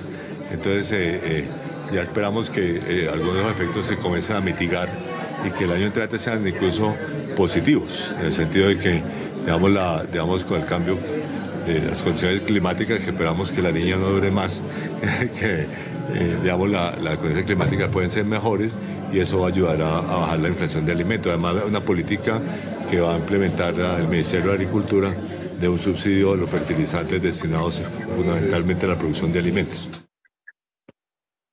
Bueno, muy bien, son las 7 de la mañana y 41 minutos. Ahora sí miremos la renta fija, que es su especialidad y sobre la cual no quiso hablar ahorita Jorge Gutiérrez. A ver, Jorge Gutiérrez, la renta fija y la inflación, teniendo en cuenta un punto que para mí es, yo lo vengo resaltando desde hace unos días, y era que nosotros estábamos asustados pensando de que el salario mínimo iba a aumentar por el lado del 20% y vemos que el ministro de Hacienda está hablando eh, de alrededor del 14%. Eh, a ver, Jorge Gutiérrez y los test. Eh, pues Héctor, en primer lugar, el anuncio del ministro es, es bastante positivo para mi gusto. Creo que, como usted bien lo... ¿Aló? ¿Me escucha? ¿Aló? Sí, sí, sí. Sí. Creo que está teniendo está, problemas con la ¿Aló? conexión. Ok, perfecto. Eh, no, Héctor, el anuncio del ministro es, es bastante importante. Yo creo que las expectativas, como usted menciona, para todos, para la mayoría de los analistas, era un incremento más importante del salario mínimo. Eso, el tema de la desindexación al salario mínimo de muchas cosas, yo creo que eso va- van a tener consecuencias positivas en términos de expectativas. Ahora, con relación a los test, eh, recordemos que casi toda curva de test había, digamos, había, había subido de manera importante. En la parte larga, tasas de interés cercanas al 10,5% a partir de los bonos de 10 años. Hoy vemos que están cerca del 12,5%, inclusive por debajo.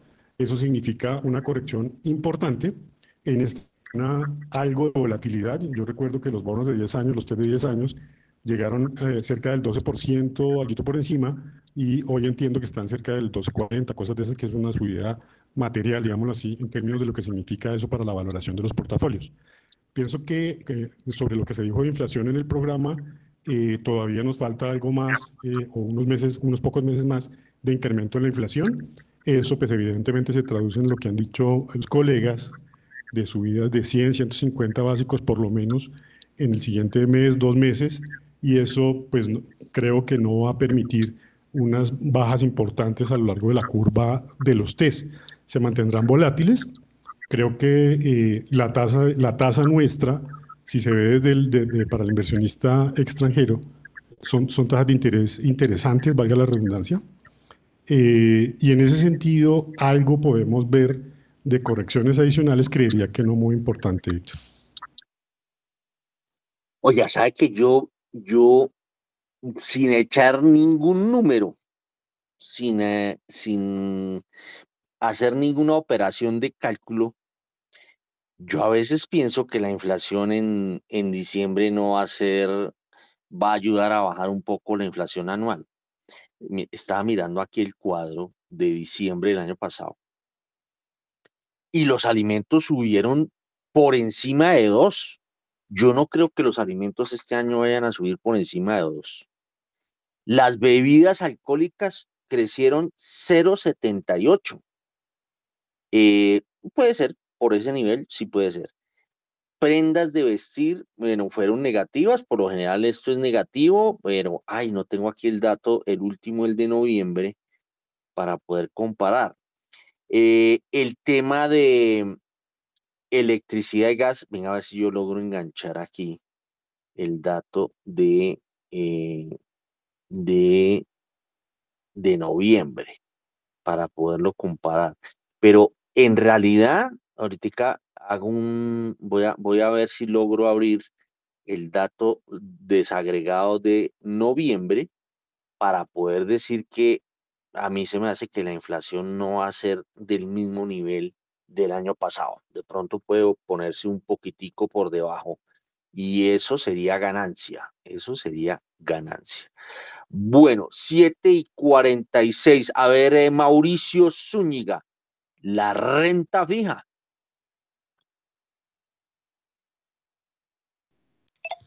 Héctor, pues eh, lo que hemos visto es una, digamos, eh, tranquilidad en los, papeles, eh, solamente alterada por, por los datos que salen de inflación, que vuelven y llenan de incertidumbre a todos los operadores. Pero en línea, pues con lo que decía Jorge, pues estamos al vaivén de todas estas situaciones eh, internas, ya que por el lado de la, del comportamiento de los tesoros en Estados Unidos, pues hemos venido viendo una baja en la rentabilidad. aunque sigue existiendo el gap entre el, 12, el de dos años y el de 10 años, pero realmente se ha calmado el bono de, de los, el mercado de bonos y eso ayuda también a que la renta eh, fija en Colombia tenga algo de tranquilidad eh, meridiana, por decirlo así. Muy bien, aquí tengo el dato, el dato de, de noviembre, que quería, que quería compararlo a ver cómo viene esa dinámica, cómo viene esa dinámica para, para comparándola o mirándola frente a, al- a diciembre. Venga a ver aquí dice, a ver con qué nos encontramos. Y nos encontramos, mire, eh, noviembre, la inflación de alimentos, ah, perdón, un segundo, aquí la corro, corremos acá un grafiquito que tengo acá, un cuadrito. Y ya. Bueno. En noviembre la inflación fue parecida a la de diciembre del año pasado. Fue de 0,77 en noviembre último. La de diciembre del año pasado fue 0,73. Pero hay que decir que la inflación de alimentos, que fue exageradamente alta en alimentos, que se pegó una trepada horrible eh, en, en alimentos, que fue de 1,51, venía siendo de 1,21, pasó a 1,50, perdón. Eh, yo no creo que se repita ese nivel de 1,50 y el año pasado fue de 2,08. Eh, la inflación de esto se llama de lo de los, lo del, donde está el tema de bebidas alcohólicas eh, y tabaco. En noviembre fue alta, fue de, de 1% y el año pasado fue de 0,78. En, las prendas de vestir subieron 0,32. Eh, venga a ver acá qué más tenemos. Bueno, vivienda, vivienda a raíz de la caída de, de las de las tarifas de energía, que yo me imagino que van a seguir cayendo, o por lo menos si no siguen cayendo, eh, se mantienen estables. Eh, el año pasado fue 0.32, en noviembre fue de 0.11. Estamos hablando del grupo de vivienda. Eh, y eh, la otra parte que es muebles para el hogar y eso fue de 0.78 el año pasado y este año, este año, perdón, fue de 0.23 el año pasado, este año es de 0.78. Ahí puede haber inflación, pero digamos no es un rubro muy importante. Transporte, que es un, subió 1.35. Eh, el transporte venía, venga a ver acá cómo está el transporte, cómo venía comportándose a lo largo del año el transporte. Eh, había sido de 1.09 y el año pasado, el año pasado el transporte subió en diciembre 0.86, que puede ser parecido. Luego, yo creería, yo creería que la inflación teniendo en cuenta los rubros claves que son transporte, vivienda y alimentos, mm, yo no creo que vayan a tener la misma dinámica del año pasado. Eh, perdón, de noviembre de este año ni de diciembre del año pasado. Eh, vamos a ver si nos descachamos. Es- pero esto es a, punta de a vuelo de pájaro. Vámonos con tributaria y José Antonio Campos. Seguimos con Daniel Tamara. El ministro de Hacienda, José Antonio Campo, considera que el recaudo neto de impuestos puede llegar a 215 billones al cierre de este año, monto superior a, la meta de 210 billones de pesos. Cabe mencionar que según cifras reveladas por el propio Ministerio de Hacienda, el recaudo neto de impuestos a noviembre de este año llegó a 195 billones de pesos, es decir, está a 15 billones de pesos de alcanzar la meta para este año. Esto fue lo que dijo el jefe de la cartera, José Antonio Campo. No, no, yo creo que vamos a superar la meta ampliamente, como unos 215 billones. Estamos eh, o sea, vamos a superar la meta. Yo creo que eso es parte de lo, más positivo que hay a este año. Más aún, estamos viendo en qué medida eso nos establece una base más amplia, más alta para el año entrante que nos permita incluso eh, eh, tener más de 20 billones de pesos en la edición presupuestal. Bueno, muy bien. Y hay mucha expectativa sobre la sanción de la reforma tributaria. ¿Qué dijo al respecto el ministro? La reforma tributaria todavía no ha salido del Congreso, se espera que llegue a presidencia este viernes y sea sancionada la otra semana. La reforma a los impuestos territoriales eh, quedó para la segunda mitad de 2023. Eso fue lo que dijo el ministro de Hacienda, José Antonio Campo. Eh, bueno, digamos, la, eh, estamos esperando las firmas tanto en, en, la reforma tributaria de, como en la, regalías. las regalías de las firmas de los dos presidentes de las... Eh, pero ya esperamos que este viernes pasen a, a, la presidencia de la República y por lo tanto sean sancionadas, eh, espero la semana entrante. ¿Y se necesitaría otra reforma fiscal en este gobierno o esto ya fue suficiente? No, yo creo que esto es, es suficiente. Digamos, eh, si, si, si, hay otra eh, nacional, yo diría que es para bajar el impuesto a las empresas porque es muy alto en Colombia. Bueno, muy bien, son las 7 de la mañana y 53 eh, minutos. Eh, vamos a seguir eh, con Daniel Támara, pero ya cambiando un poco, mmm, digamos, de tema, seguimos con el tema macroeconómico, pero mmm, vámonos con el indicador de confianza del consumidor de Fe Desarrollo. En noviembre de 2022, el indicador de confianza del consumidor de Desarrollo cayó 5,3 puntos porcentuales frente al mes inmediatamente anterior a menos 24,8%, un mínimo desde mayo de 2021. De acuerdo con la medición realizada por Desarrollo, este resultado obedeció principalmente a una caída de 7,2 puntos porcentuales en el índice de expectativas del consumidor y de 2,3 puntos porcentuales en el índice de condiciones económicas al comparar los resultados de lo ocurrido del cuarto trimestre de este año con los del eh, periodo julio-septiembre, la valoración de los consumidores sobre la situación de sus hogares se redujo cerca de 13 puntos porcentuales y sobre la situación de su país cerca de 15,1 puntos porcentuales. Por su parte, la disposición de los consumidores a comprar bienes durables se ubicó en menos 50,2% en lo corrido del trimestre. La confianza de los consumidores disminuyó en los niveles socioeconómicos alto y medio, mientras que se mantuvo estable en el nivel bajo. Con respecto a las ciudades analizadas, la confianza bajó en todas ellas excepto en Cali. La disposición a comprar vivienda retrocedió frente a octubre, así como la disposición a comprar bienes muebles y electrodomésticos. 7 y 54. Oiga, me llama la atención este informe de Daniel Támara, el que, el que a continuación vamos a, a reportar, y es que un ejercicio de qué pasaría si no hay exploración de, de hidrocarburos. A ver qué fue lo que se encontró Daniel Támara.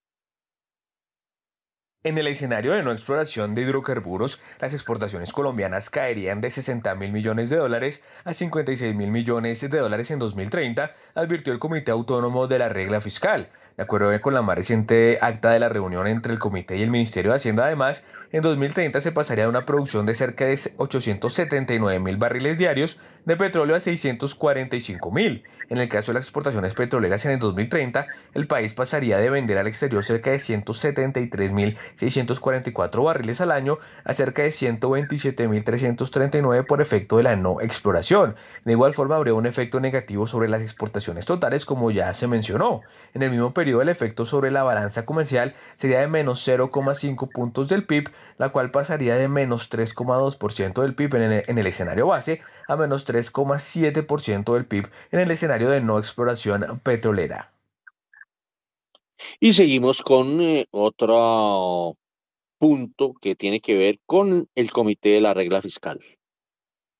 El Comité Autónomo de la Regla Fiscal advirtió que en 2023 Colombia podría entrar en una senda de no sostenibilidad de la deuda si no hay esfuerzos adicionales para generar superávits primarios. De acuerdo con la más reciente acta de la reunión entre el CARF y el Ministerio de Hacienda, además, el 2022 es el último año en el que los intereses estarán siendo compensados por el crecimiento nominal de la economía.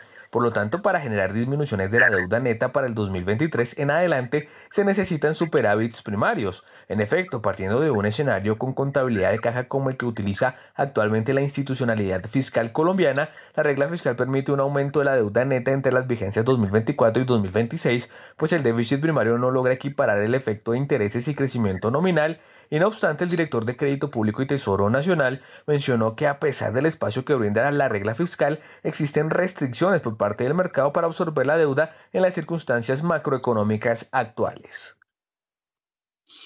Muy bien, son las 7 de la mañana y 57 minutos.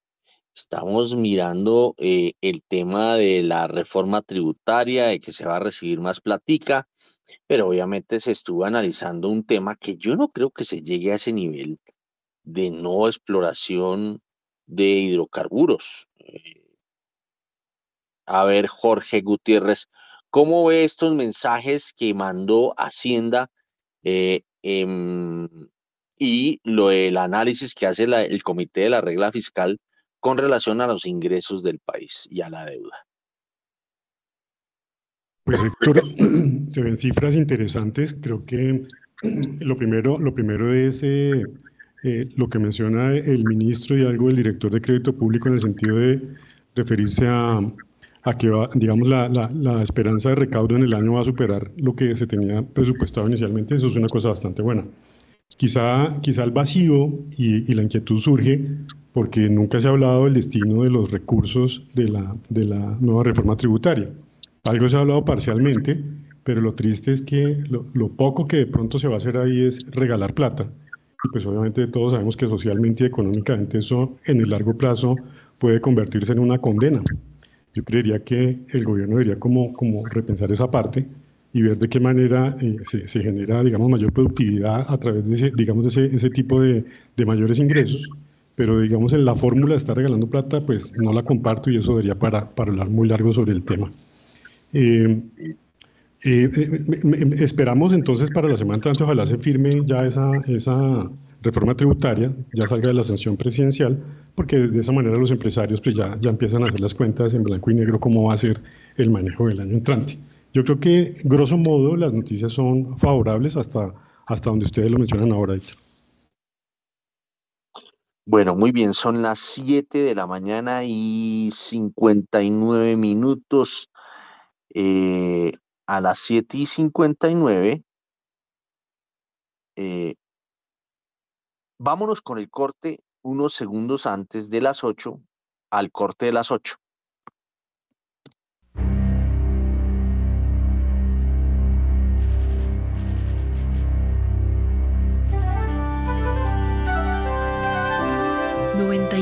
.9 Javeriana Estéreo, Bogotá. HJKZ. 45 años. Sin fronteras.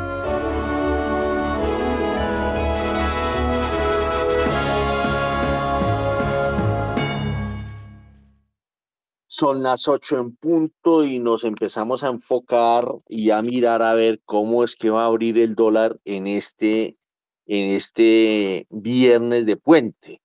Eh, estamos pendientes eh, a ver, eh, según el análisis de primera página, que es el acostumbrado análisis que hace siempre, todos los días, se dice que el dólar va a navegar entre los 4.810 pesos y los 4.850 pesos.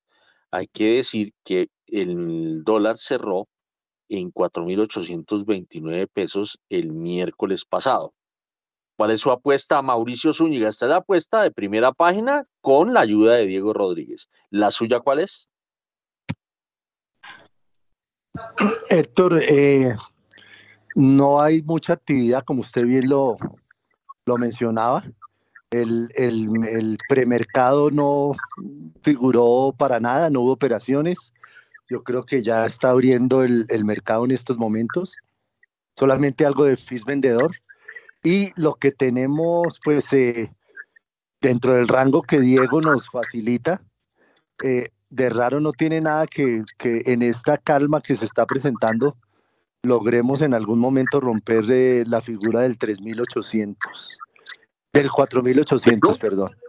Entonces, eh, hay, hay que estar atentos y creo que nos moveremos en ese rango, diría yo que un poquito más abajo del nivel mínimo que expresó Diego. Podemos ver algo de, de 3.700, de 4.790 o algo parecido. Entonces hay que estar muy atentos con esta calma que aparentemente nos deja tranquilidad, pero que en cualquier momento se puede romper por, por alguna situación particular.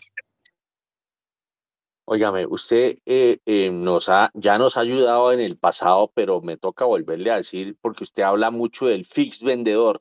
¿Qué es el fix vendedor? Héctor, eh, es, digamos, haciendo una relación con la TRM, es ese precio promedio que se forma en el mercado cambiario eh, en el día hábil de negociación y a lo cual eh, los intermediarios pueden comprar o vender a ese nivel. Es básicamente algo lo más parecido que haya en una TRM, pero es más inmediata porque la... Carlos. Bueno, Va- Varela se nos metió ahí en la mitad, pero bueno, esperemos Varela grita y Oh, eh, no hola, se le ha dado cambio, hola. pero grita y se atraviesa por ahí. Y entonces queda, a ver, eh, eh, cuadremos, cerrémosle el micrófono a Varela mientras tanto, porque todavía no es la hora de la política. Seguimos con el tema macroeconómico. A ver, eh, te- termine pues, eh, Mauricio, que Varela, el, el mosquito de Varela se nos atravesó. Decíamos que ese es el FITS, una tasa muy parecida a la, a la tasa representativa del mercado, a la cual los operadores pueden operar, comprar o vender. La diferencia es que en vez de esperar a la TRM que se publica todos los días más o menos a las 4 de la tarde por la superfinanciera, este FITS lo tenemos disponible a la 1 de la tarde y los operadores registran esas operaciones entre una, una y cuarto o una y media, si no estoy mal. Eh, estas operaciones se registran en el sistema CDFETS, CDFETS eh, ya conociendo el promedio de lo que ha quedado el mercado. Entonces, es una tasa muy importante para los operadores. Eh, a esta tasa se cierran operaciones de derivados, de, de muchas, muchas operaciones están atadas a esta tasa FITS. Bueno, ya abrió el dólar. Vámonos con la apertura del dólar. A esta hora, abren los mercados en Colombia.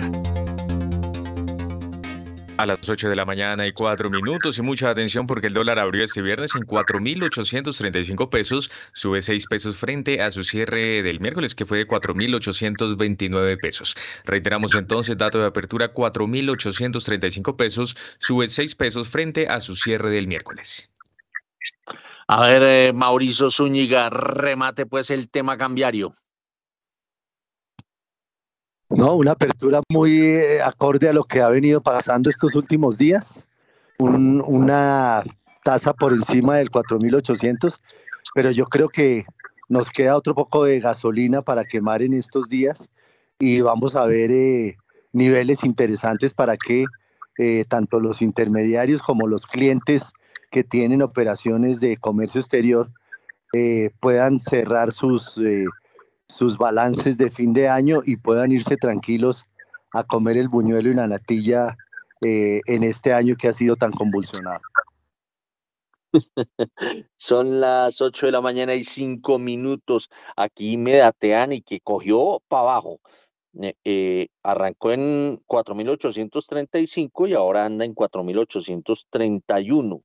Eh, echa para abajo con relación a la apertura, pero sigue dos pesitos encima con relación al cierre del miércoles pasado. A ver, eh, Jorge Gutiérrez, mm, ¿cuál es su bola de cristal en materia cambiaria? Pues Héctor, yo creería que para hoy debería, debería corregir algo para abajo. Coincido con, con Mauricio. El tema ahí es que veo dos, dos, dos variables importantes. Una, el euro sigue fortaleciéndose, es decir, el dólar empieza a perder valor. Lo mismo sucede con el DXY, pues que es el índice que refleja el valor de las monedas más importantes en el mundo. Eso por, por una parte. Y de otra, en la región, en Latinoamérica, vemos que las monedas están relativamente tranquilas, incluido Perú, después de su rollo político. Entonces yo creería que, que deberíamos ver algo por debajo de los, de los 4.800 y ahí coincido con Mauricio Héctor. Bueno, muy bien, son las 8 de la mañana y 6 minutos. Yo quiero Héctor, ¿me arrancar permite el una tema. apelación? A ver, A lo Héctor. sí, dele a ver, Mauricio. Eh, me, ha- me ha extrañado mucho que usted no haya hecho ninguna referencia al- a la estrella del Deportivo Pereira. Usted sabe que yo soy muy afín a ese equipo y, y me parece interesante que usted eh, haga ese nombramiento y haga ese reconocimiento al equipo campeón del segundo torneo del 2022. Juan Sebastián hoy, cuando presentó los datos del Mundial, eh, hizo referencia del triunfo del primer campeonato que ha logrado el Deportivo Pereira, eh, el del uniforme más horrible que yo haya visto. Aunque creo que ese, ese uniforme debería ser de Bogotá, ¿no? Porque Bogotá también tiene rojo y amarillo. Pero, pero uy, no, a Sí, no ahí, ahí sí como, como, como decimos, no, no combinan ni un helado, pero, pero jugando, jugando les fue muy bien y es eh, meritorio. Eh, quería escucharlo de su boca. Sé que Héctor Mario es eh, oriundo de, de esa región, pero lamentablemente eh, va por otro equipo diferente y no espero que se suba al tren de la victoria en este, en este triunfo del grande Matecaña. No, lo que pasa es que a mí, la verdad, la verdad, yo pues, le he perdido un poco, yo lo he dicho acá, le he perdido un poco de, de digamos, de atención al, al fútbol local, eh, no solamente por el mundial, sino porque a mí, a mí no me gusta mucho eh, la organización actual de Santa Fe, que es mi equipo, y entonces pues ya no ando muy pendiente de Santa Fecito Lindo y, y por consiguiente, si no ando pendiente de Santa Fecito Lindo, pues mucho menos voy a andar pendiente de los demás equipos. Pero bueno, sí, eh, hay que decir que el Deportivo Pereira, que creo que venía de la B, ¿no? Sí, ya no le decían Pereira, sino con B, Bereira. Bueno, muy bien. Bueno, sig- sigamos pues, eh, eh, eh, doctor Mauricio, ¿en qué, usted por qué metió la cuchara? ¿En qué íbamos, Juan Sebastián? Ordéneme esto porque este señor nos despelotó todo. Sí, señora, hasta ahora actualizamos entonces comportamiento del dólar porque en promedio se mueve sobre los 4.833 pesos, ha tocado un mínimo de 4.831 pesos y un máximo de 4.835 pesos hasta ahora. Se han transado 500.000 en dos operaciones, reiteramos y recordamos el dato de apertura, 4.835 pesos al alza durante esta jornada. Bueno, eh, entonces ya ordenados, ya nos, eh, nos ayuda a ordenar Juan Sebastián. Nos estamos metiendo al paquetaco minero, minero energético, pero yo quiero arrancar ese paquetaco con un informe de Rolando Lozano que tiene que ver con una terminal de carga de gas licuado de petróleo. Puerto Bahía e Inversiones GLP, que es una firma controlada en Colombia por el grupo chileno Gasco, firmaron un acuerdo de colaboración. Se trata de la construcción y explotación comercial de una instalación dedicada al recibo, almacenamiento y carga en carro tanques de gas licuado de petróleo. La obra se levantará en el corregimiento de Santa Ana, en la bahía de Cartagena de Indias. Cabe recordar que los socios de Puerto Bahía SA son la petrolera Frontera Energy, el grupo noruego Yara, la empresa alemana Oil Tanking y la Corporación Financiera Internacional, que es un organismo filial del Banco Mundial. Muy bien, gracias eh, Rolando, 8 de la mañana y 10 minutos y continuamos este paquetaco minero energético con Daniela Tobón porque hubo pronunciamiento de Daniela por parte del gerente de EPM y habló acerca de la operación de Hidroituango. ¿Qué dijo? El gerente de Empresas Públicas de Medellín, Jorge Andrés Carrillo, aseguró que si las últimas pruebas de Hidroituango el próximo 14 de diciembre salen bien, la central hidroeléctrica podrá entrar en operación al día siguiente. De acuerdo con el funcionario, esperan una evacuación de cerca de 3.500 habitantes y se ha hecho un acuerdo con la Junta de Acción Comunal de todas las comunidades. Además, Carrillo ha dicho que ya Hidroituango ha enviado energía al sistema nacional y que solo necesitan hacer esta prueba, que además es una prueba segura. Y por otra parte, Daniela, información de los planes eh, de inversión por parte de Gran Tierra Energy para el próximo año. ¿Cuáles son los números? La petrolera canadiense Gran Tierra Energy invertirá hasta 250 millones de dólares en 2023. La compañía planea perforar entre 18 y 23 pozos y aumentar su producción hasta un 8%. De acuerdo con Gran Tierra, se espera destinar aproximadamente el 70% de su programa de capital 2023 a actividades de desarrollo en sus activos principales en Colombia. La compañía planea perforar de 10 a 12 pozos de desarrollo en el campo petrolero acordeonero en la cuenca del Valle Medio del Magdalena, mientras que en la cuenca del Putumayo, la canadiense proyecta perforar de 6 a 8 pozos de desarrollo en el campo Costa Yaco y de 2 a 3 pozos de desarrollo en el campo Moqueta. ¿Y en qué consiste, Daniela, el contrato que suscribió Terpel con Ecopetrol? La compañía Terpel suscribió un contrato con Ecopetrol para el suministro de combustible de aviones Jet A y Jet A1 por unos 3.9 billones de pesos al año. El acuerdo tendrá una vigencia contada a partir de este 7 de diciembre de 2022 al 30 de noviembre de 2023. Y hay nueva presidenta de la Agencia Nacional de Hidrocarburos. Eh, Daniela, ¿de quién se trata? La geóloga Clara Liliana Guatame Aponte se posicionó como nueva presidenta de la Agencia Nacional de Hidrocarburos. Es la primera vez que una mujer preside esta entidad adscrita al Ministerio de Minas y Energía. Hay que decir que Guatame Aponte cuenta con más de 25 años de experiencia en el sector público y privado y tiene una trayectoria en el sector de hidrocarburos con cargos directivos en la Agencia Nacional de Hidrocarburos, en donde fue vicepresidenta técnica encargada y gerente de información técnica y del conocimiento. Viene de trabajar en el Servicio Geológico Colombiano y en el antiguo Instituto Colombiano de Geología y Minería. Gracias, Daniela, por su completa información. Ya son las 8 de la mañana y 13 minutos. Y antes del cierre, nos conectamos con William Varela, que ya está listo con toda la actualidad política que llega desde el Congreso de la República. Los detalles, William, muy buenos días. Muy buenos días, eh, Juan Sebastián. Pues le cuento que la próxima semana culminan las sesiones ordinarias del Congreso de la República. Las presidencias de Senado y Cámara anuncian desde ya que van a trabajar de lunes a viernes en jornada continua y de 8 de la mañana hasta las 12 de la noche para sacar todos los proyectos que están pendientes de sus últimos debates. Le cuento que la comisión, eh, la plenaria de la Cámara eh, tiene pendiente aprobar eh, el cuarto debate en, en, la primera vuelta el acto legislativo o la reforma constitucional que establece una nueva reforma política. Allí vienen datos y temas muy interesantes como por ejemplo establecer una eh, obligatoriedad a todos los colombianos para asistir a todos los procesos electorales, el voto obligatorio. Hay mucha polémica, recordemos lo que viene pasando en Chile, que hay voto obligatorio y son más largas las filas de los ciudadanos de Chile eh, o, del, o, de ese territorio pidiendo que los excusen para no votar que las filas que hay en las mesas en Chile para votar. Así pues que ese es una es, es algo que deben ver nuestros políticos que están insistiendo en que haya voto obligatorio en una reforma constitucional. También la próxima semana se estaría convocando a los integrantes de la Junta Directiva del Banco de la República para que asistan a la Comisión Tercera de la Cámara.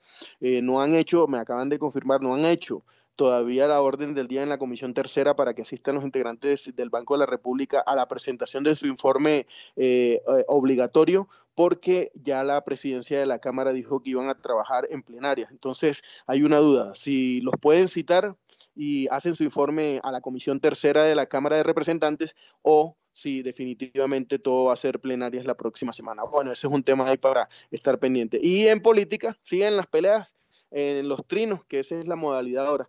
Eh, pelear los políticos en trinos. El último tema, porque un parlamentario de la oposición habló eh, por el tema de eh, la sacada del presidente en Perú. Entonces ahora responden los del pacto histórico y le dicen que quieren también eh, la oposición de Colombia sacar al presidente Gustavo Petro. Bueno, las eternas peleas de los políticos en Colombia ahora por las redes sociales. Hasta luego, Juan Sebastián.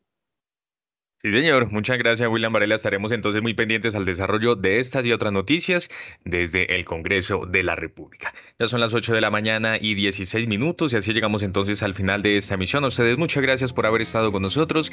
A Jorge Gutiérrez, Sergio Olarte, Juan Camilo Rojas, Guillermo Valencia y Mauricio Zúñiga, nuestros invitados el día de hoy. Héctor Hernández en la dirección y en la presentación, quien les habla, Juan Sebastián Ortino. Se vayan que ya llega Mañanas sin Fronteras. Nos encontramos el próximo lunes desde las 6 de la en Primera Página Radio. Que tengan todos ustedes un feliz fin de semana.